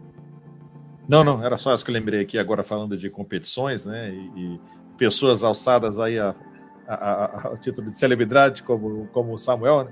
Hoje seria um influenciador, né? Um influenciador da, da comunidade game. Pois é, tem muita coisa legal. Então, meu amigo Samuel, se você tiver algo mais para registrar pra gente, você disse que tinha uns segredos, umas coisas, se você não já tiver falado, a hora é essa. É. É, a curiosidade maior foi essa daí, do, do, do prêmio. Do prêmio. Se for, for é... investigado junto Detalhe, a esse diretor. Isso aí é, eu... você tinha falado que ia colocar em primeira mão pra gente aqui, que ninguém sabia. É, né? é, essa situação aí ninguém sabia. E além do que também essa, essa situação de bastidores aí de ter eles terem pago o avião e de volta e com hotel e com toda essa organização é, maravilhosa, né? Do, do, é, seja lá da, da, do, da questão né, do, do cronograma Eu que foi deixado que os caras da, da SEGA lá na década de 90 copiaram isso, viu? Porque tem um campeonato. Eu, eu assisti, tem um documentário que tá na Netflix, que foi agora é, é GDLK, e ele fala Isso. de como é que foi a, a questão da guerra dos. Ele tem um episódio que trata da guerra dos consoles. E ele mostra como foi que a SEGA chegou lá nos Estados Unidos e foi uma estratégia de marketing brutal do Zalinsky, né? É Kalinski, perdão, né? Que, que levou essa, essa estrutura e foi, os caras foram pegar ele na praia, os caras da SEGA foram pegar ele na praia. É o, é o, é, é o prefácio do livro essa história, inclusive. É que os caras foram pegar ele porque ele era um puto estrategista né, de marketing da tua área, viu, Samuel? É bom você dar uma olhada nesse livro que você vai curtir. E aí ele pegou, fez a questão de como é que ele ia bater a Nintendo nos Estados Unidos. E aí ele pegou, criou exatamente foi a origem que deu o negócio chamado Guerra dos Consoles, que criou a guerra, né? Nintendo versus Sega. E isso foi algo que marcou bastante. E dentro desse, desse espectro, ele criou um campeonato. E esse campeonato, eles, lá em Nova York, eles trataram os competidores como celebridades. E tinha esse lance de pegar o cara no aeroporto, levar de limusine, não sei o quê. Você tava falando isso, tava passando um filmezinho aqui na minha cabeça, né? Do que eu tava me recordando dessa história. Eu acho, eu acho que eles se inspiraram, então isso ocorreu antes do, do, do treinamento? Do, Foi depois, década de 90. Foi depois? Pô, então, então pode. Acho pode... que os caras devem ter pegado a ideia do campeonato aqui no Brasil. É, olha, para não dizer de que eu, que eu não gosto de alguma coisa, mas mesmo assim, para mim, por incrível que pareça, ele se torna superficial. O que me fez jogar um pouquinho mais é, o Xbox foi isso aqui, ó. Forza é sensacional. Você viu? Você deu esse, novo, mas é principalmente esse, ó. Que é o que eu mais gosto. Só que ele tem, olha que coisa, né, uhum. engraçada. Ele, na minha opinião, ele tem limitações assim que não me agradam, porque eu, eu exemplo de que ocorreu com mais, que ele falou que podia jogar até com olhos fechados já eu, eu peguei tão rapidamente o jeito de jogar isso que eu não perco mais. É assim, é fácil para eu jogar e é bobo. Ele é bobo, então tem gráficos maravilhosos, ele te dá câmeras, posições de câmeras para a corrida que você fez, etc, etc, etc. Mas para mim é bobo, ele não tem chega a ser tão divertido. de pista aí desse bicho. Tem ele não é tão divertido quanto eram os jogos que nós tínhamos na época. Uhum. Como o Senhor das Trevas, como um Come Come, né? O Pac-Man. Agora você joga isso aí com, um grupo de amigos pra você ver a, a zoeira que é jogar isso aí. Barato. Ah, é? Eu tenho um amigo que faz live, mandar um abraço aqui pro meu amigo Rapadura, né? Que ele, ele faz um faz umas lives muito legais. É meu amigo Vinícius, né, que a turma conhece ele, né? Como tio Rapadura. Mas ele, ele faz umas lives com a turma do tio Rapadura. Ele pega junto a turma para poder jogar isso aí online, cara. É, é uma diversão. É o Forza? Joga Forza. Forza? O último Forza que saiu agora recentemente pro Ono. Então é, é Poxa, é sensacional, é Mas sensacional. Você sabe se é o Horizon? Porque o tem Forza, o Horizon. Não, é o, é o, mais, é o mais arcade, não é o que. O, o Motorsport, ele é mais pra galera competitiva, né? Que ele é mais simulação tal. O Forza Horizon, ele é mais arcade, que tem uma pegada Isso. diferente, umas variações de é. carro mais tem umas pistas tipo off-road, um negócio diferente com as missões ah. e tal. Então tem, tem mais disso. Inclusive eu jogo, até eu jogo ele um pouquinho também, que eu gosto de jogar nessas super máquinas aí, que eu acho divertidíssimo. Mas É. realmente, se você Eu- pegar um macete. Eu acho maravilhoso, mas ó, eu ainda fico com esse aqui, viu? Esse foi tá o que sobrou, né? Só tá Eu- faltando o console. Eu tenho Atibaia. Samuel, eu tenho Atibaia. Esse jogo, na caixinha, é videogame. Só, só precisa me ensinar agora os macetes, porque eu só apanho nisso aí. mano. Depois do offline, vocês combinam isso aqui, Ensino, com o maior prazer. Você é meu primo, rapaz. Mas depois Como aí no não vou? offline, a gente troca, os- troca os contatos aí de vocês. Vocês marcam de gravar um, um videozinho junto e manda pra nós pra gente colocar aqui pra ver como é que é o desafio dos, dos campeões aí do Odyssey hoje em dia. Vocês fa- fazem isso a gente aí depois. Combinado, combinado. É engraçado porque é, é, mesmo na- no, no computador, né? Quando eu disse que eu consegui emular aqui o, o Senhor das Trevas, é, o cérebro da gente, ele, ele, os neurônios estão lá, estão, estão todos é, com esse aprendizado gravado, né? E não está esquecido. Pouquinho que você começa a jogar, você já começa novamente a, a resgatar aquilo que, que existia lá atrás. Eu ouvi. Então você lembra o sei se- segredo, você pode contar pra nós aqui os macetes, né? Que a gente chama os velhos macetes do jogo, né? Olha aí, ó. Olha, esse segredo é a mesma coisa que, que, que revelar como é que se faz aquele, aquele pastelzinho de Belém. Quem- quem não souber pode morre. Não pode ser passado. Não pode ser passado. Eu posso só dizer o seguinte: eu descobri ele sem querer. Aham. Eu tava jogando, exemplo do Barros aí, eu, eu- a gente eu acho que quem, quem acaba tendo alguma facilidade de ganhar em videogame, eh, você tem que ter uma observação muito apurada sobre os detalhes, né? É, e eu tinha essa observação, tem até hoje. É, então o que, que ocorreu? Eu, eu jogando lá, eu observei que ocorreu uma situação. Porque é, quem joga e jogou Sonho das Trevas sabe de que o que mais é, faz você perder é a bomba verde. É uma bombinha verde que cai, que, é- que ela te persegue. Então ela, ela sai andando atrás de você e você às vezes não tem o espaço para você conseguir ficar fora de onde ela está chegando até você. Então ela vai vindo, vai vindo, vai vindo e te mata. Quer dizer, você está às vezes acuado num dos cantos, ela vem e vai, uh, te mata. Não tem como você sair mais de lá porque a altura dela já está mais baixa do que deveria. E eu, por observação, descobri que você fazendo lá uma coisa, você conseguia atenuar essa situação de ela andar atrás de você. É muito sutil. Você tem que ser muito rápido e muito preciso. É quase como como sendo assim uma coisa. Eu, eu para não dizer né, que, eu, que eu não passei para alguém, eu cheguei a ensinar amigos. Eu falei, ó, eu vou te ensinar como é que é. eles não conseguiam fazer. Eu falei, puta cara, é mais difícil do que eu tentar me livrar da maneira como eu já fazia da bomba. Vocês querem saber o que é mesmo? Vai lá, manda aí pra gente. É, Eu vou contar um segredo que eu, que eu nunca contei, né? Sem ser para esses meus amigos, mas vamos lá. Eu tinha descoberto que se a bomba caía assim eh, e vinha na sua direção, se você fizesse um movimento muito rápido, de Deixa eu ver ir se eu pego voltar, um vídeo aqui do Senhor das Trevas pra gente botar pra turma ver se você conseguir. Vai lá, vai falando, Vai lá. por favor. Então, se você conseguisse ir com o seu cursor, né, do seu canhão até onde estava a bomba e tirar uma fina dela e voltar, ela parava. Caraca. Esse é o maior segredo de todos. Mas aquele controle não é tão preciso como os de hoje. Não sei se dá para dar essa paradinha que você falou aí. Exatamente. A É, precisão tinha que ser uma coisa absurda que não existe hoje nos controles atuais. Por isso que eu não gosto de jogar mais nesses controles. Primeiro que tem uma infinidade de botões. Segundo que a precisão nem de longe é igual a que nós tínhamos no nosso no nosso ah, controle. O nosso controle, o jeito de eu pegar também, ele tinha um jeito diferenciado dos outros. Eu pegava com os dois dedos e eu ficava no movimento fazendo assim, ó. Eu não parava. Tinham pessoas que ficavam paradas e faziam assim, né? Pá, pá, pá, pá, pá. Eu não, eu ficava assim, tu direto. Eu ficava com o negócio direto assim, tu, tu, tu, tu, tu, tu, tu, tu, tu, pra lá e pra cá, pra lá e pra cá, pra lá e pra cá. Talvez para que o meu cérebro não, não, não desse tempo de eu perder algum algum milésimo de segundo na reação. Não sei. Hum. Eu, eu, assim, por algum motivo eu achava que aquilo me deixava mais rápido.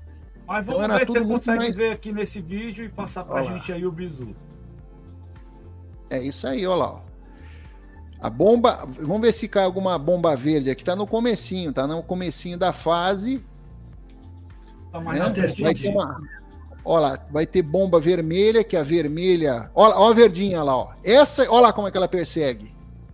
Essa daí que mata. A vermelhinha também ela persegue, mas não tanto quanto a verde. A verde você tinha que matar ela de qualquer jeito. Ou aplicar essa técnica, né? E aí a, a coisa, ele ia se tornando cada vez mais rápido. E o barulhinho, o som disso é uma delícia, né? Vamos lembrar. É,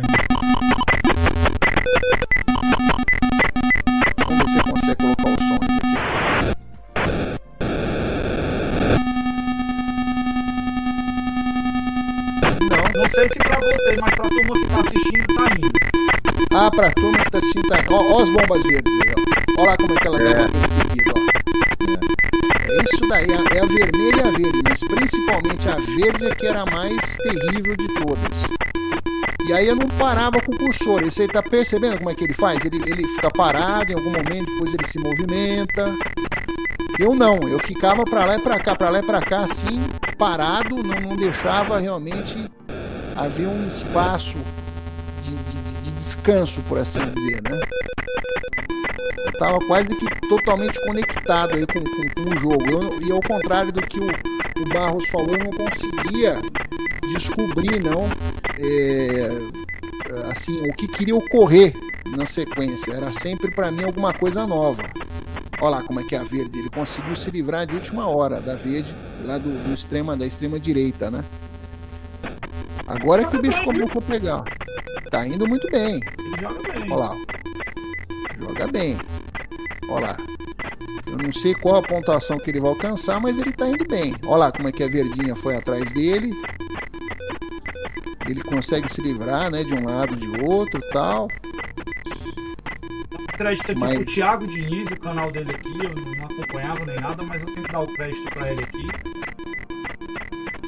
Eu acho que inclusive eu fiz, eu fiz nesse vídeo aí que ele colocou no YouTube uma observação dando os parabéns. E aí eu acho que eu, eu cheguei a comentar que eu fui campeão, tal. E o pessoal, oh, não sei o que, não sei se tem aí alguma, Deixa eu ver se eu alguma coisa registrada. Eu parar aqui, deixa eu. Nos comentários aí eu acho É. que, que tem alguma coisa sobre. Tá ele aqui. Deixa eu ver. Aí, ó. Ó lá, Exatamente. aí, ó. Deixar É isso like mesmo, ó. aqui. Obrigado.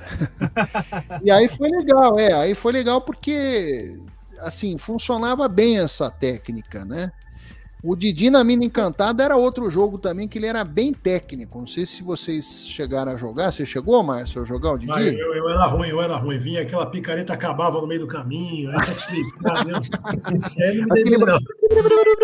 Aquela picaretinha, né? Não acabava, né? Você tinha que pegar outra. É, não, o legal eram as fases, né? Que fazia plá, plá, plá, plá, plá. A hora que você pegava o. Olha lá que legal lá. Ele vai, ele vai. Olha lá. Difícil, não é fácil aí, não. É, ele parece bobinho esse jogo, mas ele é muito legal. Você tinha que pegar a chavinha que subia, que é essa daí, ó lá. Ó. Ele pegou, ele tá com a chavinha. Aí você tinha que entrar numa portinha. Aí você entrando na portinha passava de fase, que é o que vai acontecer agora, ó lá. Ó. Era muito bacana. Ah, E a é coisa. legal. É, Coisa simples e bacana. Agora, é, o bacana de tudo era o seguinte: você só tinha essa vida. Se você perdesse, zerava. Então, imagina isso num campeonato. É Não tem uma nova chance. Ou você, ou você é bom, ou você é bom, ou você ganha, ou você ganha. E o e pior é que não tinha save, né? Você ia, ia aí, começar tudo zero de novo. Jesus, não é possível. Tudo do zero de novo. Era desesperador. O Senhor das Trevas, às vezes eu tava com 8 mil pontos, 6 mil pontos. Falei, cara, agora eu vou chegar lá. Aí, pum, perdia. Falei, Puta, não acredito. Aí dava, às vezes, preguiça de eu começar novo, porque ia demorar muito. Demorava muito para chegar nessa pontuação. Ou pelo menos. é, é, a adrenalina que nós tínhamos atrelado àquilo era muito grande, né? Aquele som, aquela, aquela parte visual, aquilo te deixava totalmente envolvido. Eu posso até confidenciar que, inclusive, me atrapalhava às vezes um pouquinho no sono, de tamanha atividade que meu cérebro ficava com aquilo tudo. Então, é aquilo que me deixava preocupado. Eu achava que fazia um pouquinho mal.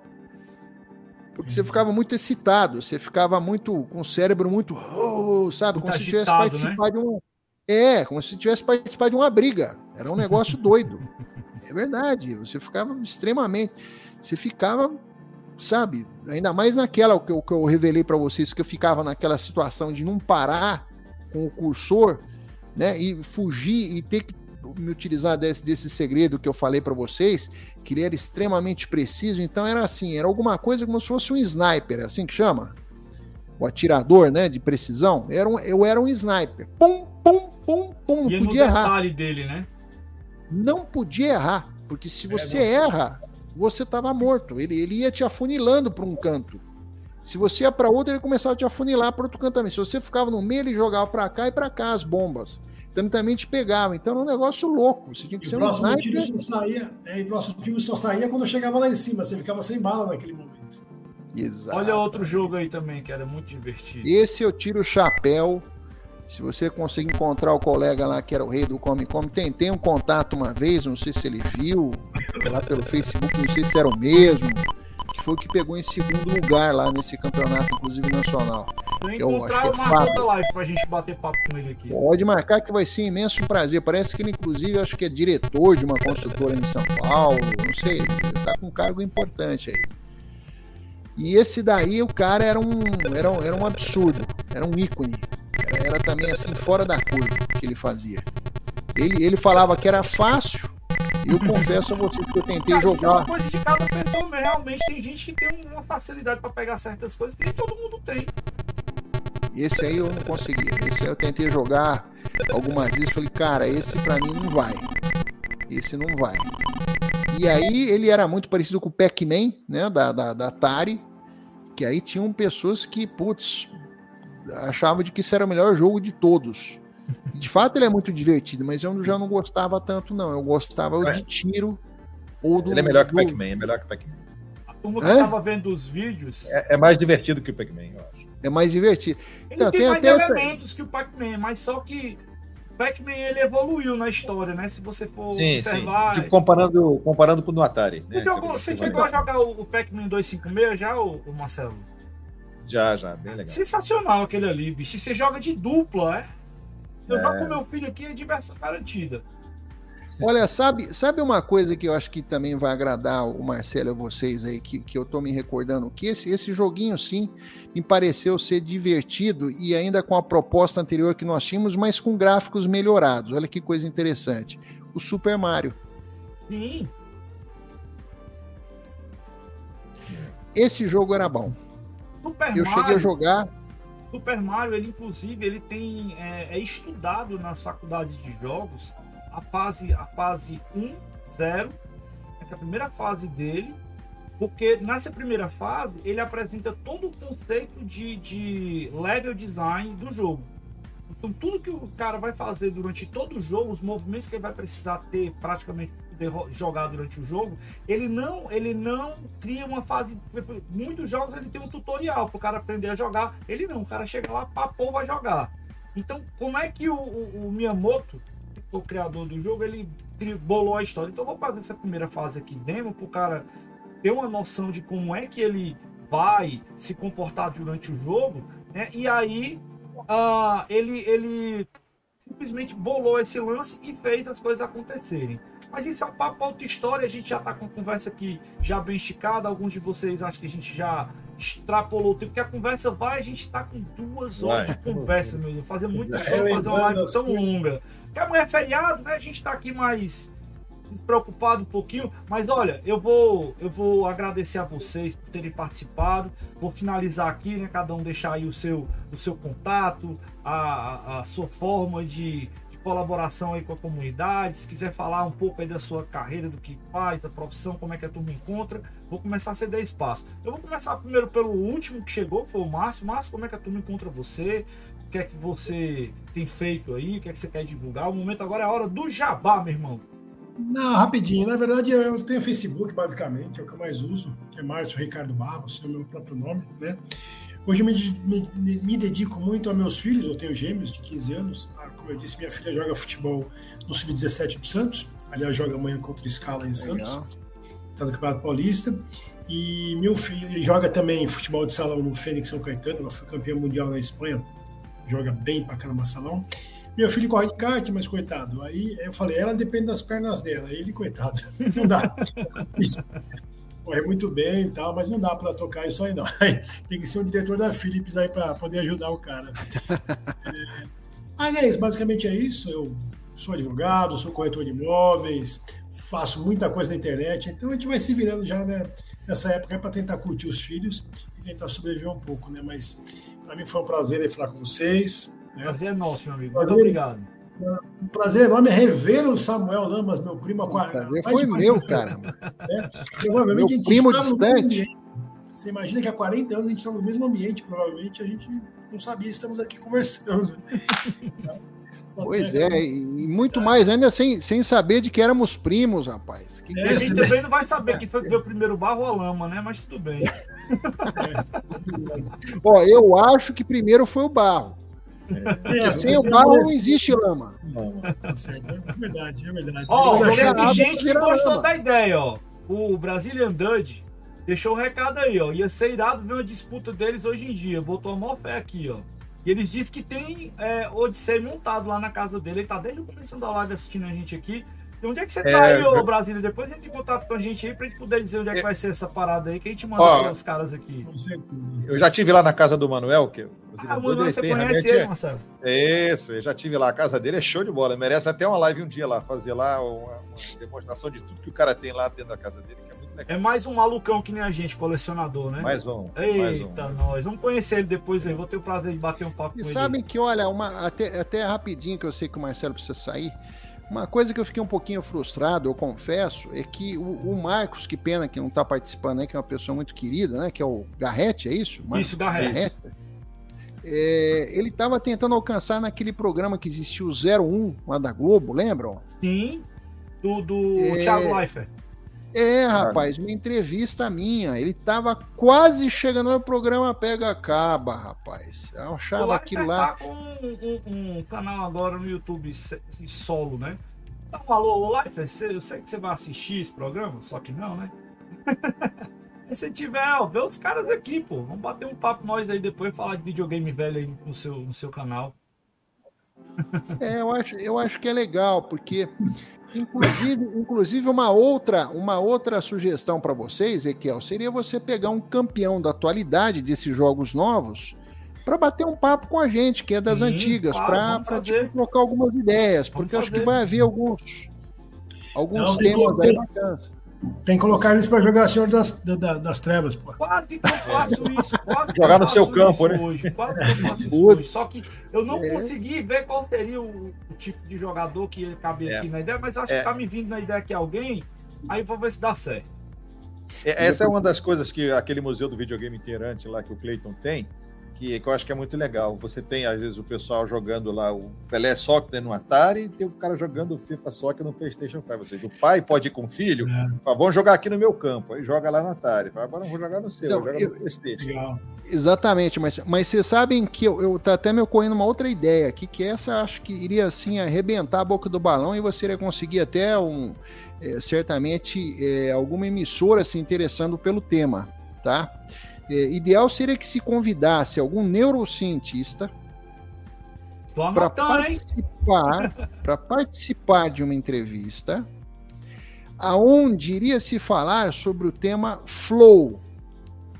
Porque eu tenho a convicção de que as pessoas que são campeões ou grandes jogadores de videogames, seja na nossa época ou da atualidade, eles sabem muito bem o que é esse flow, porque isso ocorre direto tá? Então algumas pessoas não sabem do que se trata, deem uma pesquisada, depois vocês vão ver que interessante que é. E, e isso faz parte do nosso cérebro, de uma alta concentração, né? De um, de um foco máximo em alguma coisa que você esteja fazendo. É, e isso, isso poderá ser explicado, inclusive, talvez até pesquisado, por algum neurocientista que hoje, com a tecnologia que nós possuímos de ressonância magnética e coisa e tal, poderia se colocar, por exemplo, um, um campeão lá jogando e ver quais seriam as iluminações do cérebro para que se alcançasse esse flow. Bacana. É muito Veja bacana. que coisa interessante, que dado bacana, porque a gente sabe que algumas áreas do nosso cérebro são as que atuam em determinadas situações. Por exemplo, essa que nós estamos nos utilizando agora, que é a da fala, é a frontal, lóbulo frontal. Então, é, é, faz com que a gente tenha essa facilidade, sobretudo no hemisfério esquerdo, tá? Para nós homens, né? Para as mulheres é um pouco diferente, elas atuam com os dois. Mas assim, para um neurocientista, eu pelo menos não tenho notícia de nenhum que tenha pesquisado alguém jogando videogame e que seja uma pessoa que esteja realmente atuando com esse eu foco gosto, máximo. Eu gosto dessas coisas diferentes. Né? Inclusive, eu, é. tô pesquisando aqui, né, umas coisas mirabolantes que de repente pode aparecer para a galera conhecer. Mas vamos lá, meu amigo Marcelo Sávio, muito obrigado mais uma vez pela sua participação brilhante aqui no nosso programa. Você é um cara que você sabe que eu tenho uma admiração muito grande por você, pela sua pesquisa, né, pela forma que você gosta e estuda as coisas. Cara, toda vida a gente tá lá no grupo, de repente o Marcelo chega lá com um filme, não é um textão, é um filme, que ele faz uma pesquisa Deu pra lá. perceber, o cara é uma um fera roteiro mesmo. de um filme que ele coloca lá e eu fico lendo e babando na, na, na sagacidade e na capacidade que ele tem de conseguir encontrar as coisas. E assim, cara, tu tá fazendo um compêndio disso, né? Tá, tá anotando essas coisas tudinho para depois ter um, um... É, eu poderia estar mais bem organizado, mas hoje eu tenho são uma, coxa de retalhos de informações relativos a vários equipamentos, especialmente os da primeira e segunda geração, como você falou aí no início, né? Mas é, é só um hobby isso, né? Uma uhum. coisa que eu, que eu gosto e faço já há muitos e muitos anos, né? Desde os primeiros consoles que eu tive dos anos 80, que eu nunca joguei fora, então guardei o Odyssey, guardei o Atari, guardei os microcomputadores da época, e depois de um certo tempo as pessoas foram me dando também, e depois eu fui achando muita coisa no lixo, depois eu fui comprando. Então eu já tenho uma quantidade razoável de equipamento e gosto de investigar. A gente, como o Garrett sempre fala, a gente sempre descobre coisa nova sobre equipamento velho. Exatamente. Né? Sim. Encontra alguns links, algumas histórias e aí fecha algumas pontes. Eu gosto de ir escavando isso. Você sempre né? tem postado no Facebook, né?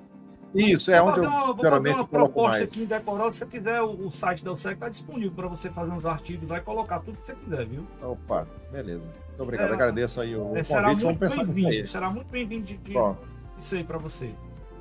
É, é, é eu, já, eu já, já tive alguns sites, alguns blogs, mas realmente é complicado às vezes para manter essas coisas, tá fazendo backup, tá atualizando, não sei o que. Então, às vezes eu gosto do Facebook. O é trabalho é nosso, pode colocar o registro é. lá que isso aí a gente garante. Beleza. Então é isso. Então, basicamente, eu coloco no Facebook as minhas coisas nas horas vagas, é que eu estou querendo desaliviar a cabeça e vou lá e pesquiso, escrevo as coisas sobre o, as minhas. Ah, o Marcelo, Marcelo Ezequiel, até se me permite, eu queria até dizer o seguinte. Você falou uma coisa, Marcelo, que me preocupou de alguma forma. É, cuidado com o Facebook de você jogar tudo em Facebook, porque é, o Facebook, na verdade, tudo que está lá dentro não é nosso, é deles. Sim, Se um dia, a exemplo do que ocorreu com o Orkut, pode ser que a vaca vá para o brejo. Sim, sim, sim. Esse é um risco. Eu sou webmaster também, eu desenvolvo sites, tá? Se você uhum. quiser, depois a gente pode, em conjunto, todos nós aí, criarmos algum site e, e deixarmos lá é, todos esses materiais, é muito mais é, é, seguro a gente fazer isso do que a gente deixar em alguma plataforma como o Facebook, tá? Sim, sim. Então, sim, sim. existem vários sites aqui até que eu já criei, inclusive um, um, um que eu me dedico ao, ao Google, né? Que eu, eu, tenho certificações do Google e tal. Então, assim, para mim é super tranquilo. Se você quiser, a gente depois fala sobre isso, a gente joga lá, deixa que eu me viro jogando todas essas informações lá, todos esses materiais.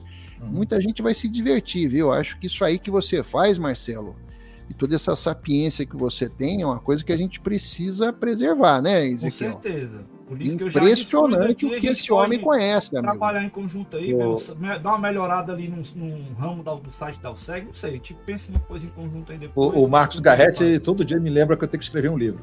Eu falei para ele, não, vamos lá, Exato. bota aí na fila. E eu vou, eu vou começar a te perturbar o juízo também com isso, que eu acho sensacional tá o que você faz, cara. Olha, eu, eu, eu iria mais longe, Marcela, eu não acho que tenha que ser um livro, não. O livro está caindo em desuso. O que nós temos muito atualmente são books Uhum. que eu também me atreveria a dizer de que eles estão caindo também em desuso. eu me atreveria a dizer de que você deveria de ter um canal no YouTube, no mínimo, tá?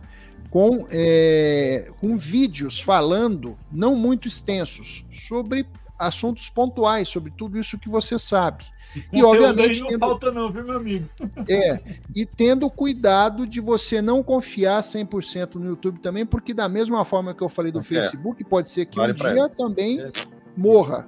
Sim, então você sim. guarda isso tudo, né? Então, Por exemplo. Deixar. Aí você pode fazer uma, uma um, um, pilar aí. Com o Google, você tem o Drive lá que você pode manter tudo lá dentro. O nome é da IBM, rapaz. O é da Hã? IBM.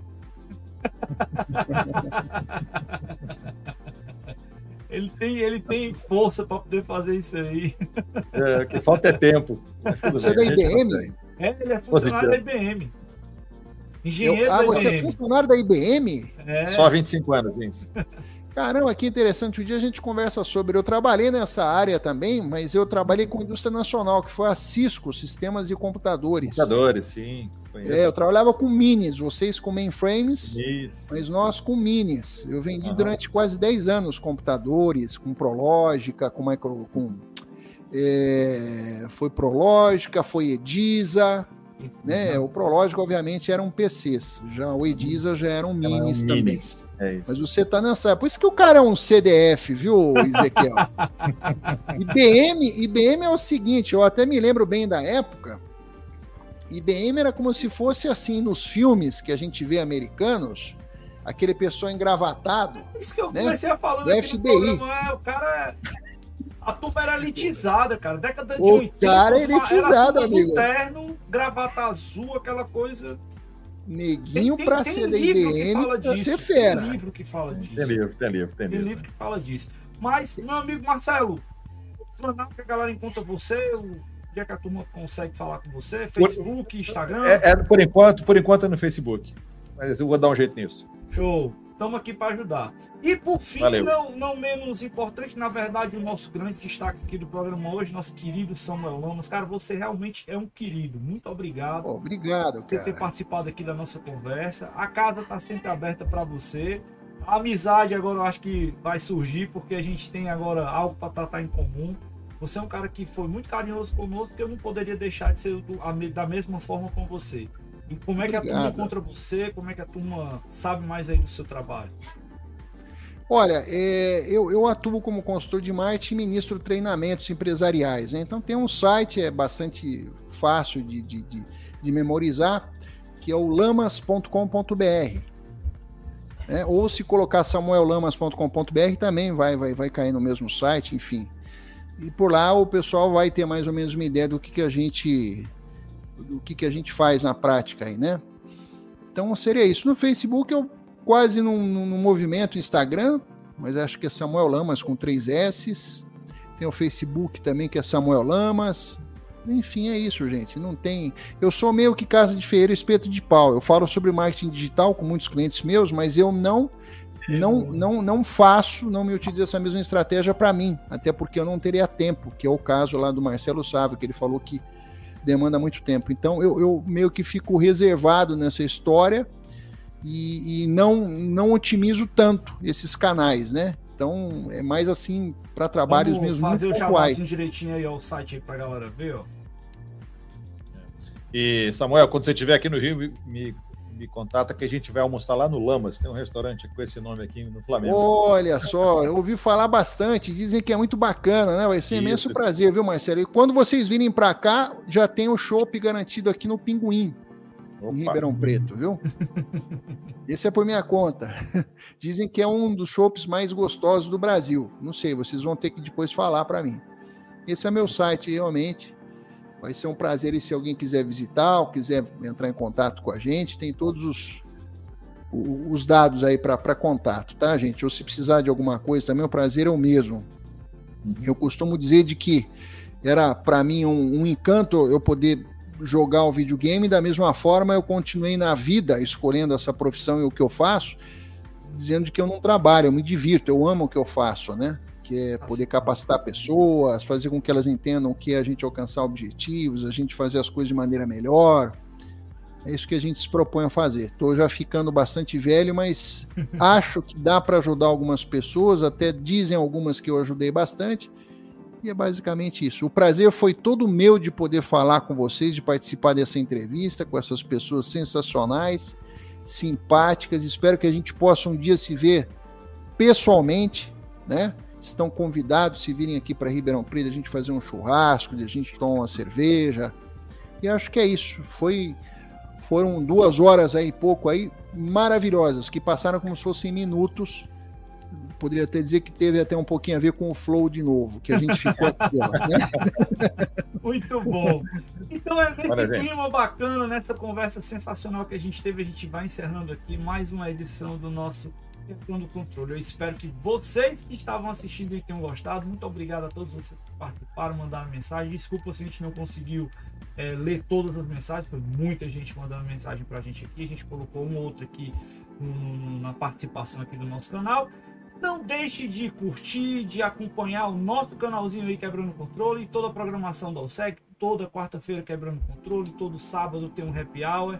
Tá voltando numa nova forma aí o nosso meia hora de esportes e quinta-feira, amanhã, tem o nosso Hidden Gems. É isso, turma. Muito obrigado a todos vocês que acompanharam e participaram aqui do nosso programa. Até uma próxima e tchau. Valeu, gente. Tchau. Obrigado. Tchau, pessoal. Obrigado por tudo. Foi um prazer.